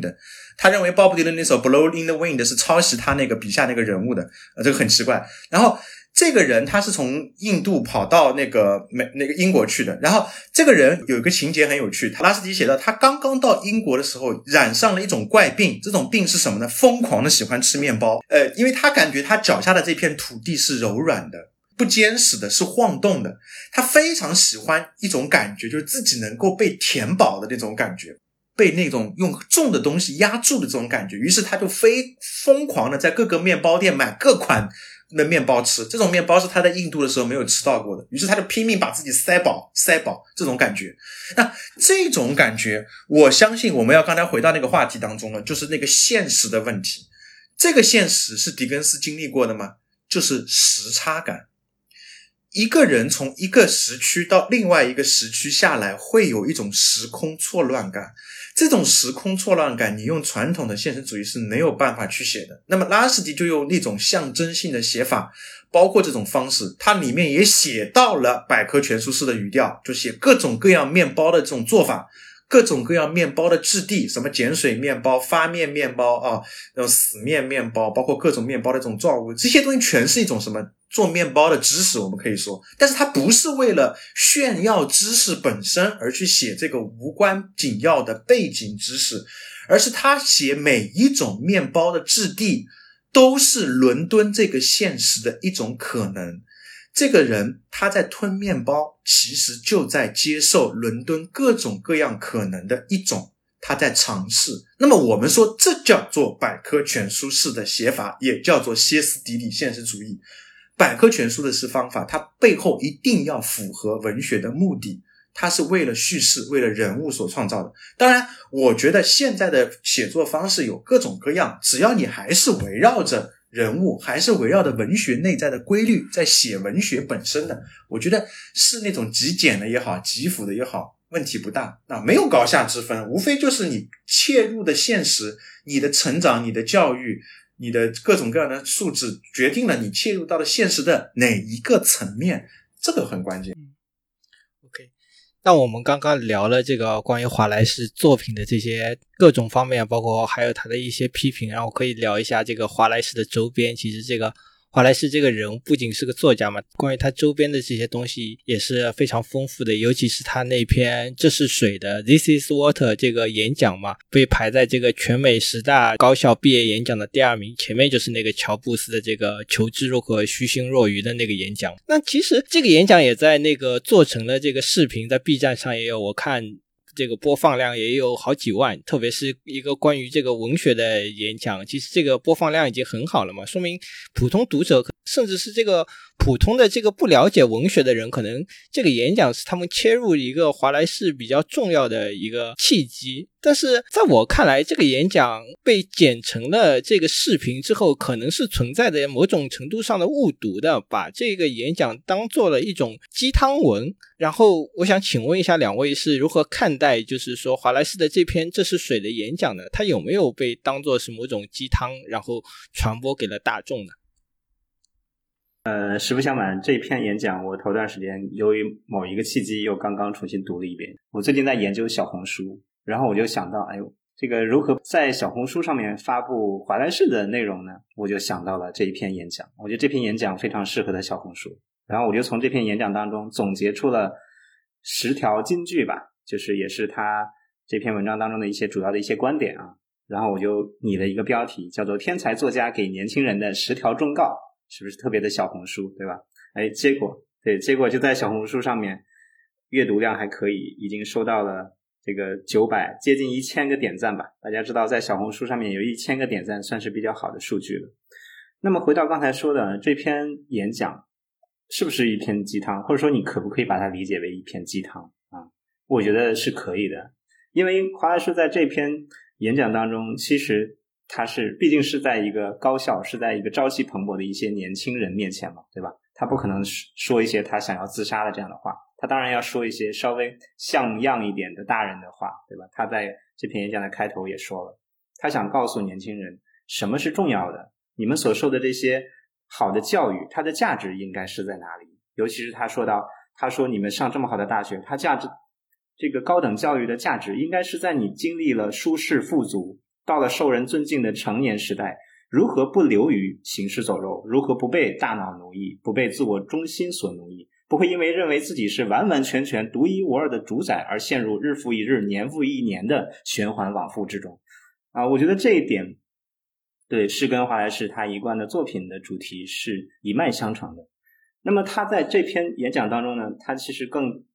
他的一个主题就是 “This is water”，这是水。他把人比作鱼，他比他把我们人类比作生活在。海水中的鱼，但是我们因为做鱼做的太久了，以至于我们忘记了我们在水中，我们忘记了水是什么。那么在这篇演讲当中，华莱士就想要告诉年轻人，到底水是什么啊？那水在华莱士这里可能就是你要能够需要调动自己的意识，调动自己的主观能动性，去认识到啊，生活何为生活当中最重要的事情啊？那这就是水，需要不断的提醒你自己啊，这就是水，这就是水。那这些水可能包含一些你工作当中的倦怠啊，可能包含一些你在超市当中排队的那种啊很无聊的时间啊，也包含你的空虚、你的孤独、你的寂寞等等，这些都是水的一部分。那么我们如何在水中生存？啊，我觉得这是华莱士他这篇演讲他的一个主题所在。但是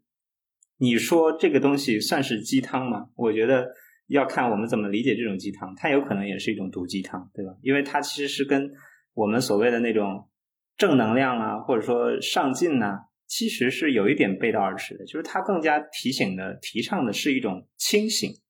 更加提倡的是一种觉醒啊，对于我们生活的一种觉醒，对于自我意识的一种觉醒啊。那么这种觉醒，你可以说它是鸡汤，对吧？因为这种觉醒肯定对人、对人的生活、对我们自己是有好处的。那么至于，其他的一些读者把它误解成什么，我也没有没有没有太多的去了解。嗯，因为其实我自己也是给很多人看过这个演讲的视频，然后他们给我的这个反馈就是说，华莱士是要告诉他们，就是不要抱怨啊，要多站在别人的立场上来想一想啊。然后我就觉得这个是成为了一个鸡汤啊。你刚才说的这个不要抱怨，我猛一下 get 到了啊，原来有一些人会把它。把它解读成这个方向，对吧？每一年我有个同事，他给毕业生上最后一节课的时候，都会放这个片这个这个视频给毕业生看。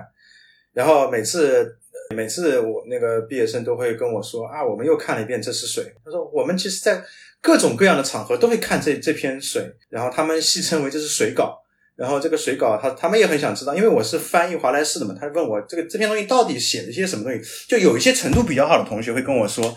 这好像不像是鸡汤文。因为我当时接到到这个问题的时候，我觉得这个问题提的真的很好。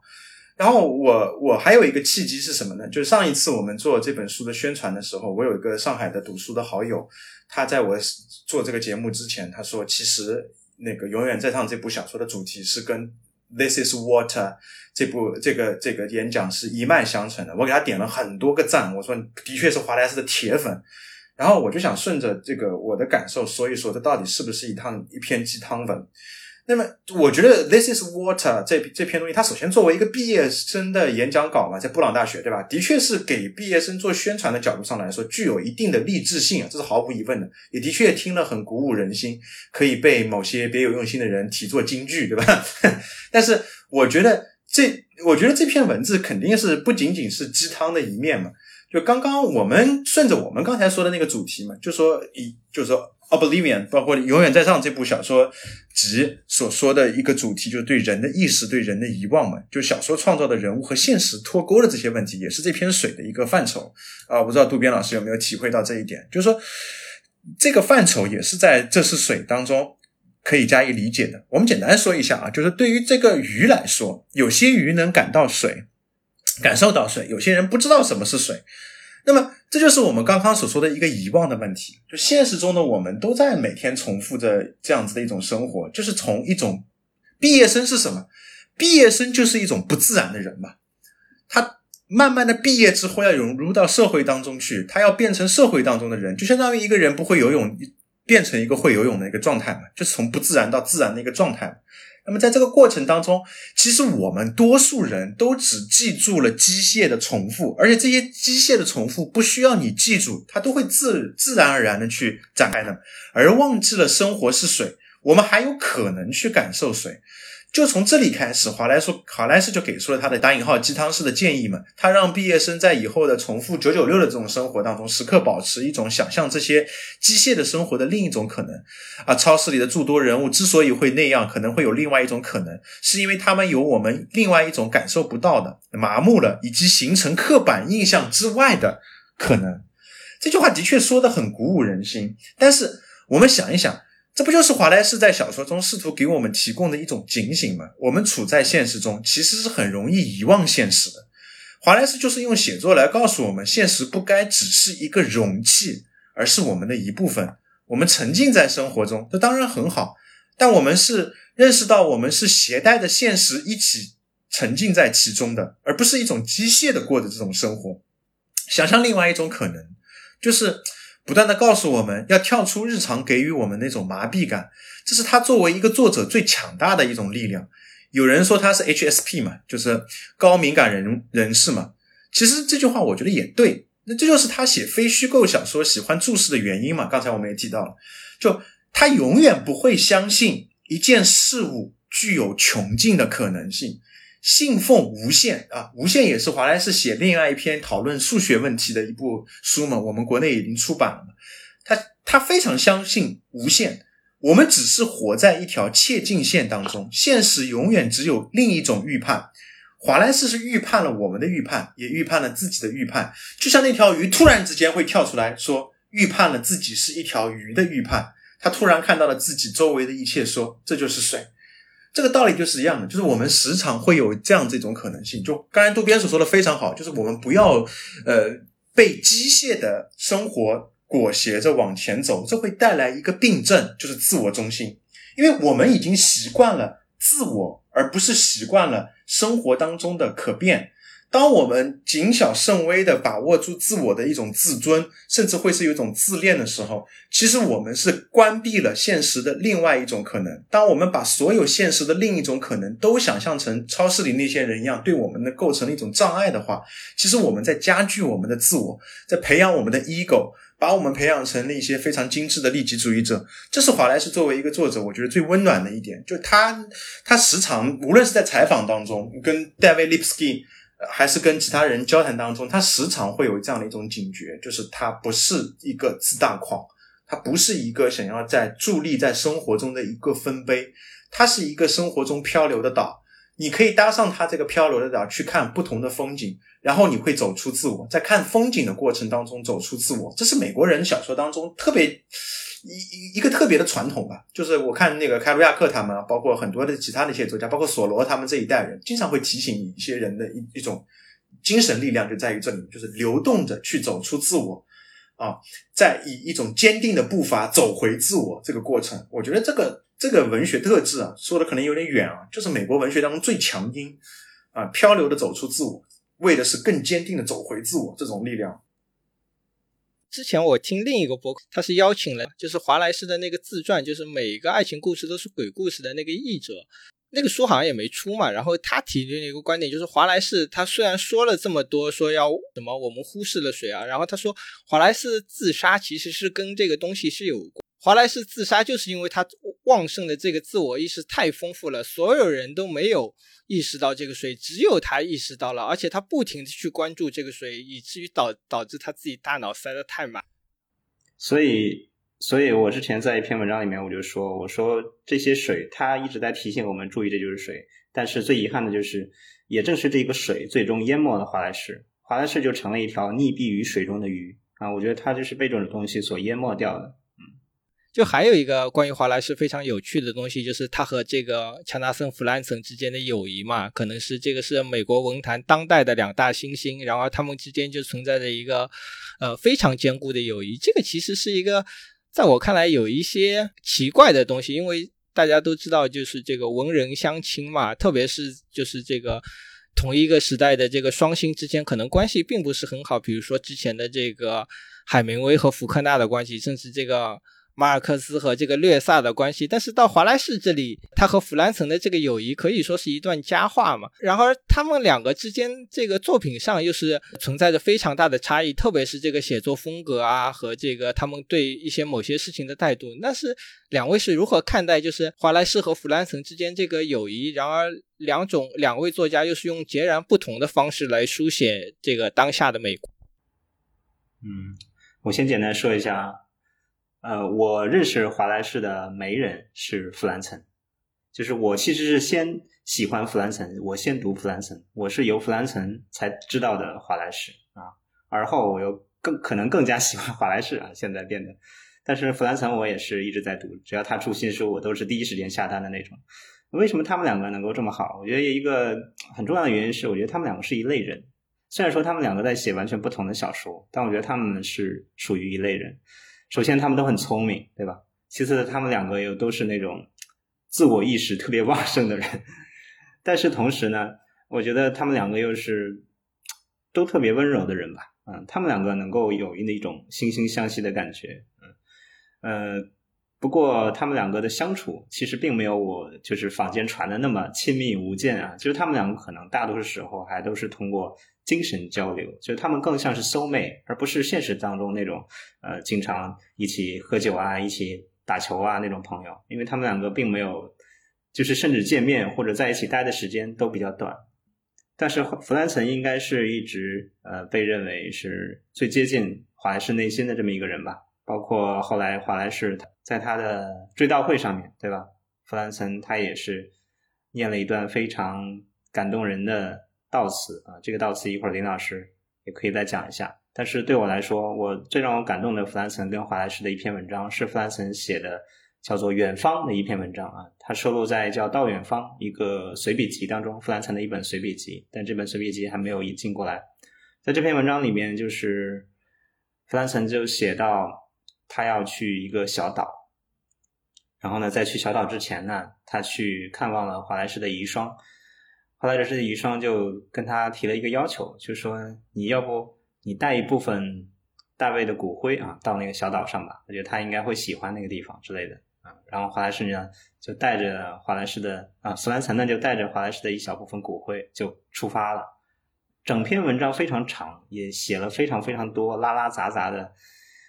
呃不相干的事情啊，就是这个岛啊，这个历史啊，鲁滨逊啊，观鸟啊，自然啊等等等等啊。就一直都没有提华莱士什么事儿啊，直到后面就是弗兰岑到了那个岛上，那个岛上是一个无人岛。华莱士为了看那个岛上的某一种鸟啊，他想要爬到一个山顶上面去。他在爬这个山的时候，爬在悬崖峭壁的时候，突然之间狂风暴雨，他就一个人被困在了这个无人岛上的峭壁上。然后他就在那个瞬间就一下子想到了华莱士啊，我就每次说到这个地方，我就有点激动啊。嗯，这一点让我觉得，嗯，两个人是真的是心灵相通的，就是他特别能够明白华莱士他的痛苦是什么，他处在痛苦当中是一种怎么样孤绝的状态。我觉得弗兰岑是能够深深体会到了，在那篇文章当中，他就写到了这一点。所以我觉得，嗯，不管他们两个在性格上面如何啊，还是在文学上面有什么较劲啊，怎么样的，但是在心灵上面啊，真的是非常难得的 soul mate。嗯，嗯我我是觉得，我是这样觉得，就是他们两个人，他们首先还是活在这个现实当中，又是扎根在这个现实当中非常非常深的作家嘛。就是弗兰岑给我给我的一个感觉非常非常的强烈的一点，就是他的精神上的一些追溯，可以追溯到那个。英国的作家劳伦斯嘛，就我感觉这两个作家之间的那种相似度是很高的。就劳伦斯写那个《红》，包括我翻译他那个《巴黎巴黎访谈》当中的那个呃内容的时候，他也他也那个提到了他跟那个呃劳伦斯之间的一种相似性，就是那种现实主义和人之间的那种欲望啊，包括人的一种精神状态之间的一种联系嘛。可能弗兰岑在这一块内容上面的表现形式跟华莱士是不一样的。华莱士更多的是会用另外一种，呃，各种各样的知识啊，包括百科全书上的一种方式啊，去切近于现实。但是两个人聊着聊着聊着，总是可以聊到一块儿去的一个主要原因，就是他们对现实的出发点是非常非常相似的。这跟你刚才所讲的海明威跟那个福克纳，包括像马尔克斯跟那个列萨之间的不一样的之处嘛。啊，我们不不谈他们的政治政治观点不同嘛。你看海明威他所关注到的这种现实，啊，一个是城市人，那个最多最多写一点印第安部落的事情啊。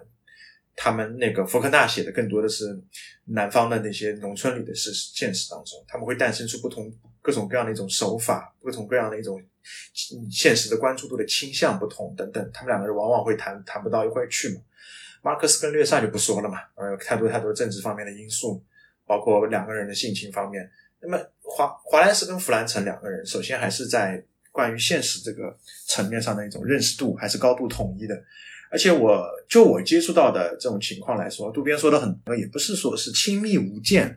啊，更多是纸上的友谊嘛，就是他们可能更多是通过打电话或者说信件嘛。就我前段时间都在豆瓣上翻了一篇，就是嗯悼念集嘛，就是像德里罗跟那个乔纳森·弗兰岑在华莱士的追悼会上念的一篇悼文嘛。那么从弗兰岑的悼文当中可以看出，弗兰岑其实在日常生活中跟华莱士的接触其实非常不顺利，因为弗兰岑是一个非常想要把华莱士拉出他自己世界的一个人，就是会邀请他去参加各种各样的派对啊，然后邀请他去参加各种各样的事，对观鸟啊等等等等。但是华莱士似乎根本就比较抵抗吧，比较抵抗吧，多数情况下是比较抵抗。对他有时候会就走到一个派对的场合，前一脚刚走进，后一脚就来个一百八十度转弯，然后躲到弗兰城的公寓当中。当他们私下找华莱士的时候找不到，弗兰城总是可以在公寓当中闻到一股很浓重的嚼烟草的味道，然后跟他相处起来也会感觉到非常非常的不顺利啊。除了谈文学，那么他有他的道他的道文当中也直接说了，说不定还是跟他在电话里或者说在信件当中。交流都会更加顺畅一点，但是弗兰岑对他的深情就体现在他知道华莱士他是怎样的一个作者。首先是他知道华莱士是怎样的一个作者，他尊重华莱士作为作者的一切身份。他知道最终华莱士的解药啊，就是在于他要写一个故事嘛。于是他在悼文当中念的最后一段话特别特别感人。他说他跟。大卫跟他就华莱士跟他打了最后一个电话，他拎起电话，他说：“嘿，那么能不能跟我讲一个故事，疗愈我自己的内心？”那弗兰岑说：“你要跟我讲，你需需要我讲一个什么样的故事呢？”华莱士说：“就讲一个一切东西、一切事情能柳暗花明的故事吧。”然后弗兰岑说：“OK。”然后他说：“那等你下一次吧，我需要想一想诸如此类的。”但是他说：“很可惜，华莱士最后。”也再也没有机会听到他讲这个柳暗花明的故事。由由此，我们会抓到一个细节，就是华莱士处在感觉到自己精神状态非常不稳定的那个岁月当中。他首先想听柳暗花明，他首先也想听故事。似乎在弗兰岑身上，他更加相应、相心心相印的，也是弗兰岑作为一个作家的这样的一种身份。他相信一个作家能够给他讲出一个柳暗花明的故事。他相信一个离他这么近的一个人能够跟他讲一个柳暗花明的故事，他希望这一切都能够变好，他最后还是没有挺住。我觉得这一点从各种方面上来说，就是华莱士他这跟弗兰岑之间的这种友谊关系，同样在建立在现实之上的时候，慢慢拼凑起来了一个普通人作为一个作家所应有的样貌。我我我读过很多很多文人之间相亲的故事。包括萨特和加缪啊，包括您您刚才所举的这两种例子，其实就是慢慢慢慢的在一种矛盾冲突当中模糊了对方的形象。弗兰岑跟那个华莱士是在逐渐的过程当中，慢慢的接触到他自己和这个人之间具体的一种形象。我相信他跟弗兰城之间的那种观鸟活动当中，一定会华莱士突然之间有有一刻，也像渡边刚才所说的那样，了解到这就是弗兰城啊，这就是弗兰城。这就是水，这个过程他一定会有这样一种感受啊！我是这样想。提到华莱士，还有一个不得不说的就是那部关于他的电影嘛，《旅程终点》。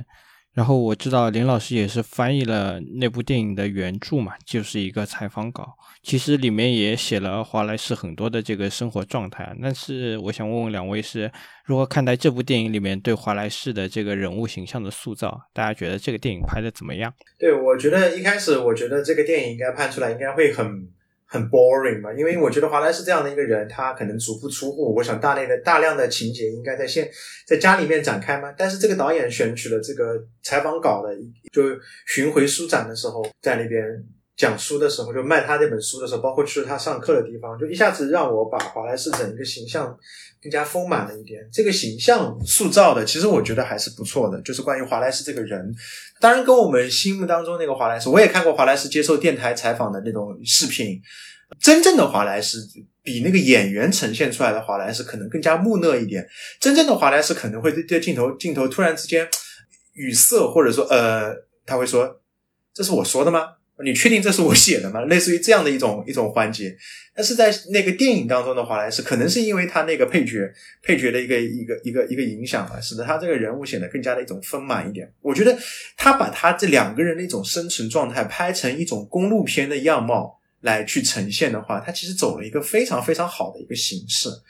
就是它没有固定在某一个场所当中用一种对话来回切，像伍迪·艾伦式的这种家庭闹剧一样的来回去切的话，那一定会很无聊。它是一种流动的过程当中去建构自己嘛，去建构彼此之间的认识嘛。两个人从误会开始，然后逐渐了解，然后慢慢慢慢，最后呈现出一个真实的这个自我。我觉得这本电影拍的还是挺好。这部电影我个人看了三遍。啊，我特别喜欢这部电影啊！这部小说我看三遍，每遍我都会看到看到哽咽吧。嗯，除了林老师刚才说的，就是公路片，他们两个截取的这个 book tour 这个形式非常好之外，我觉得两个演员也是功不可没的。嗯，这两个演员我觉得表演都非常好啊。这个主演杰森·席格尔并不是一个特别有名的演员，我都没看过他其他的什么戏，但我觉得他演华莱士真的演的非常到位啊。就是心目当中的华莱士，或者说他把华莱士那种又羞涩，然后又嗯内敛，然后是又迷人的那个劲儿啊，那种气质演出来了啊。另外一点就是这个配角，这个小卷毛，对吧？这个小卷毛他反正是一个大明星，但是他在这做的这个配角，我觉得非常非常有意思。就他设计了两个人的一个微妙的关系，对吧？两个人从一个互相的有一点点陌生、敌视，有一点嫉妒。到了后来，慢慢有互相走近这么一种微微妙的关系变化，所以这部电影，我记得我刚开始看的时候，大概只有七豆瓣只有七点五分左右吧，现在已经慢慢涨到了八点零分了，而且已经有两万多人评评分了。我觉得对于一个很冷门的一个话痨片来说，这部电影已经算很成功了。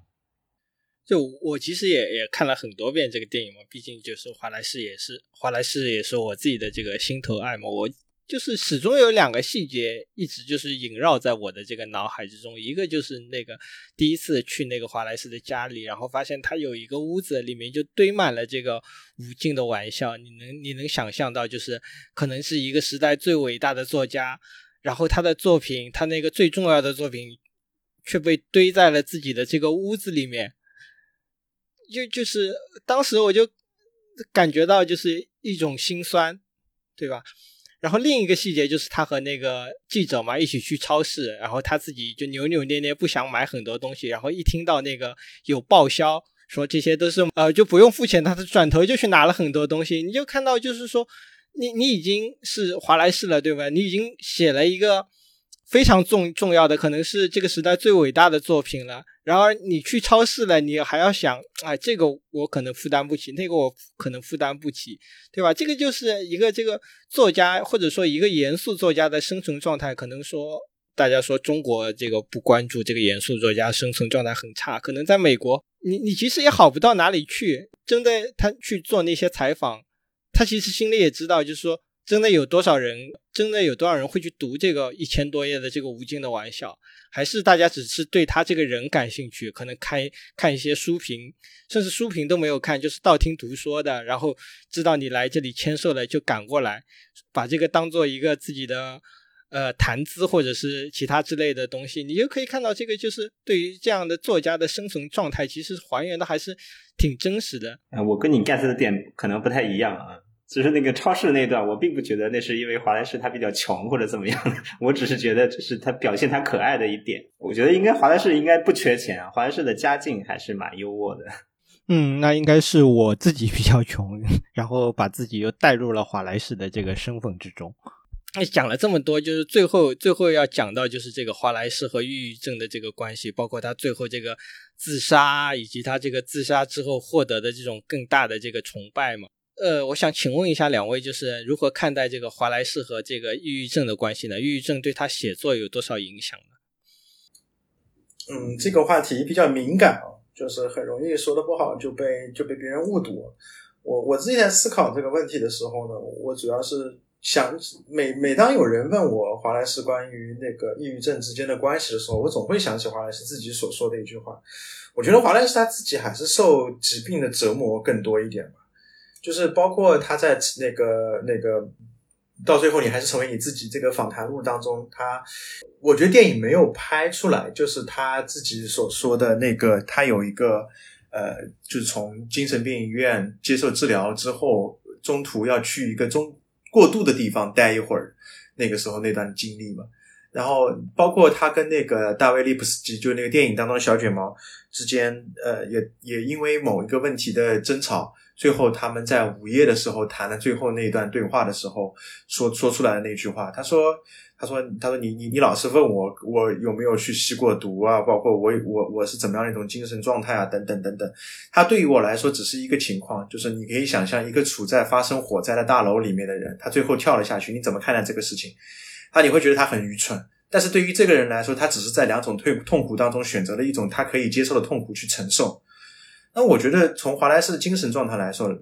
写作对于他来说肯定不是励志性的，啊，帮助他克服了抑郁症。我们不是在读海伦凯勒，对吧？他其实是我们老是希望一个抑郁症的作家，他能够写出来的一部作品，最好是能够最好啊，是能够克服抑郁症的啊，希望建构某种写作治疗疾病的神话。它其实是一种误读。华莱士我觉得不太可能会用写作来克服，相反。我觉得，如果抑郁症是一种发生火灾的情况的话，写作就更像是跳下楼去，两者都是痛苦的。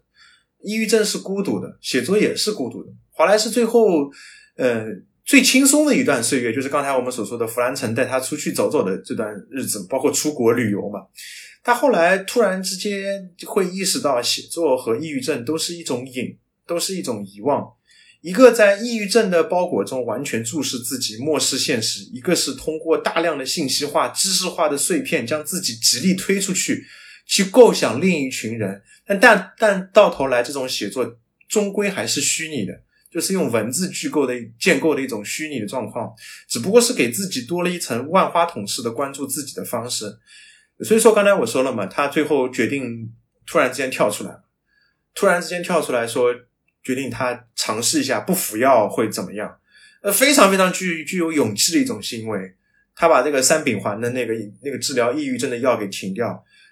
这也是刚才我们所说的那个 “this is water” 的一种方式。他突然之间想要跳出自己很久以来的一种持续的一种状态之后，跳出来想看一看自己那个状态。结果他那一跳，就刚才我们所说那个译者说的话，我同意的，就是这滩水淹没了他。不幸的是，他没有成功。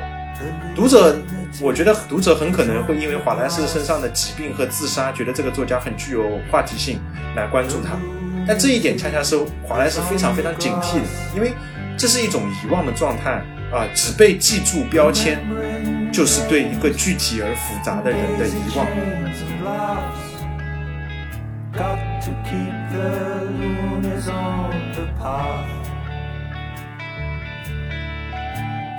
The lunatic is in the hall. The lunatics are in my hall.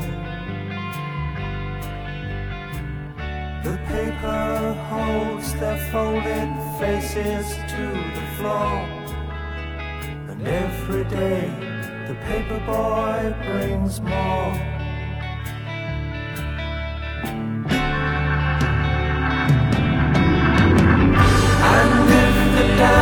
Breaks open many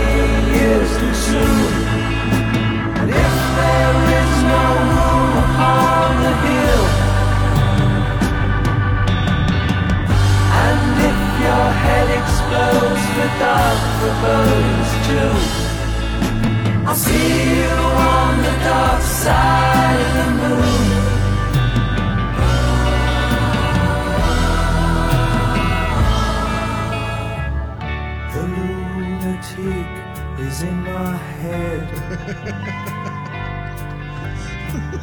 The lunatic is in my head. You raise the blade, you make the change. You rearrange me till I'm sane. You lock the door, throw away the key. There's someone in my head, but it's not me.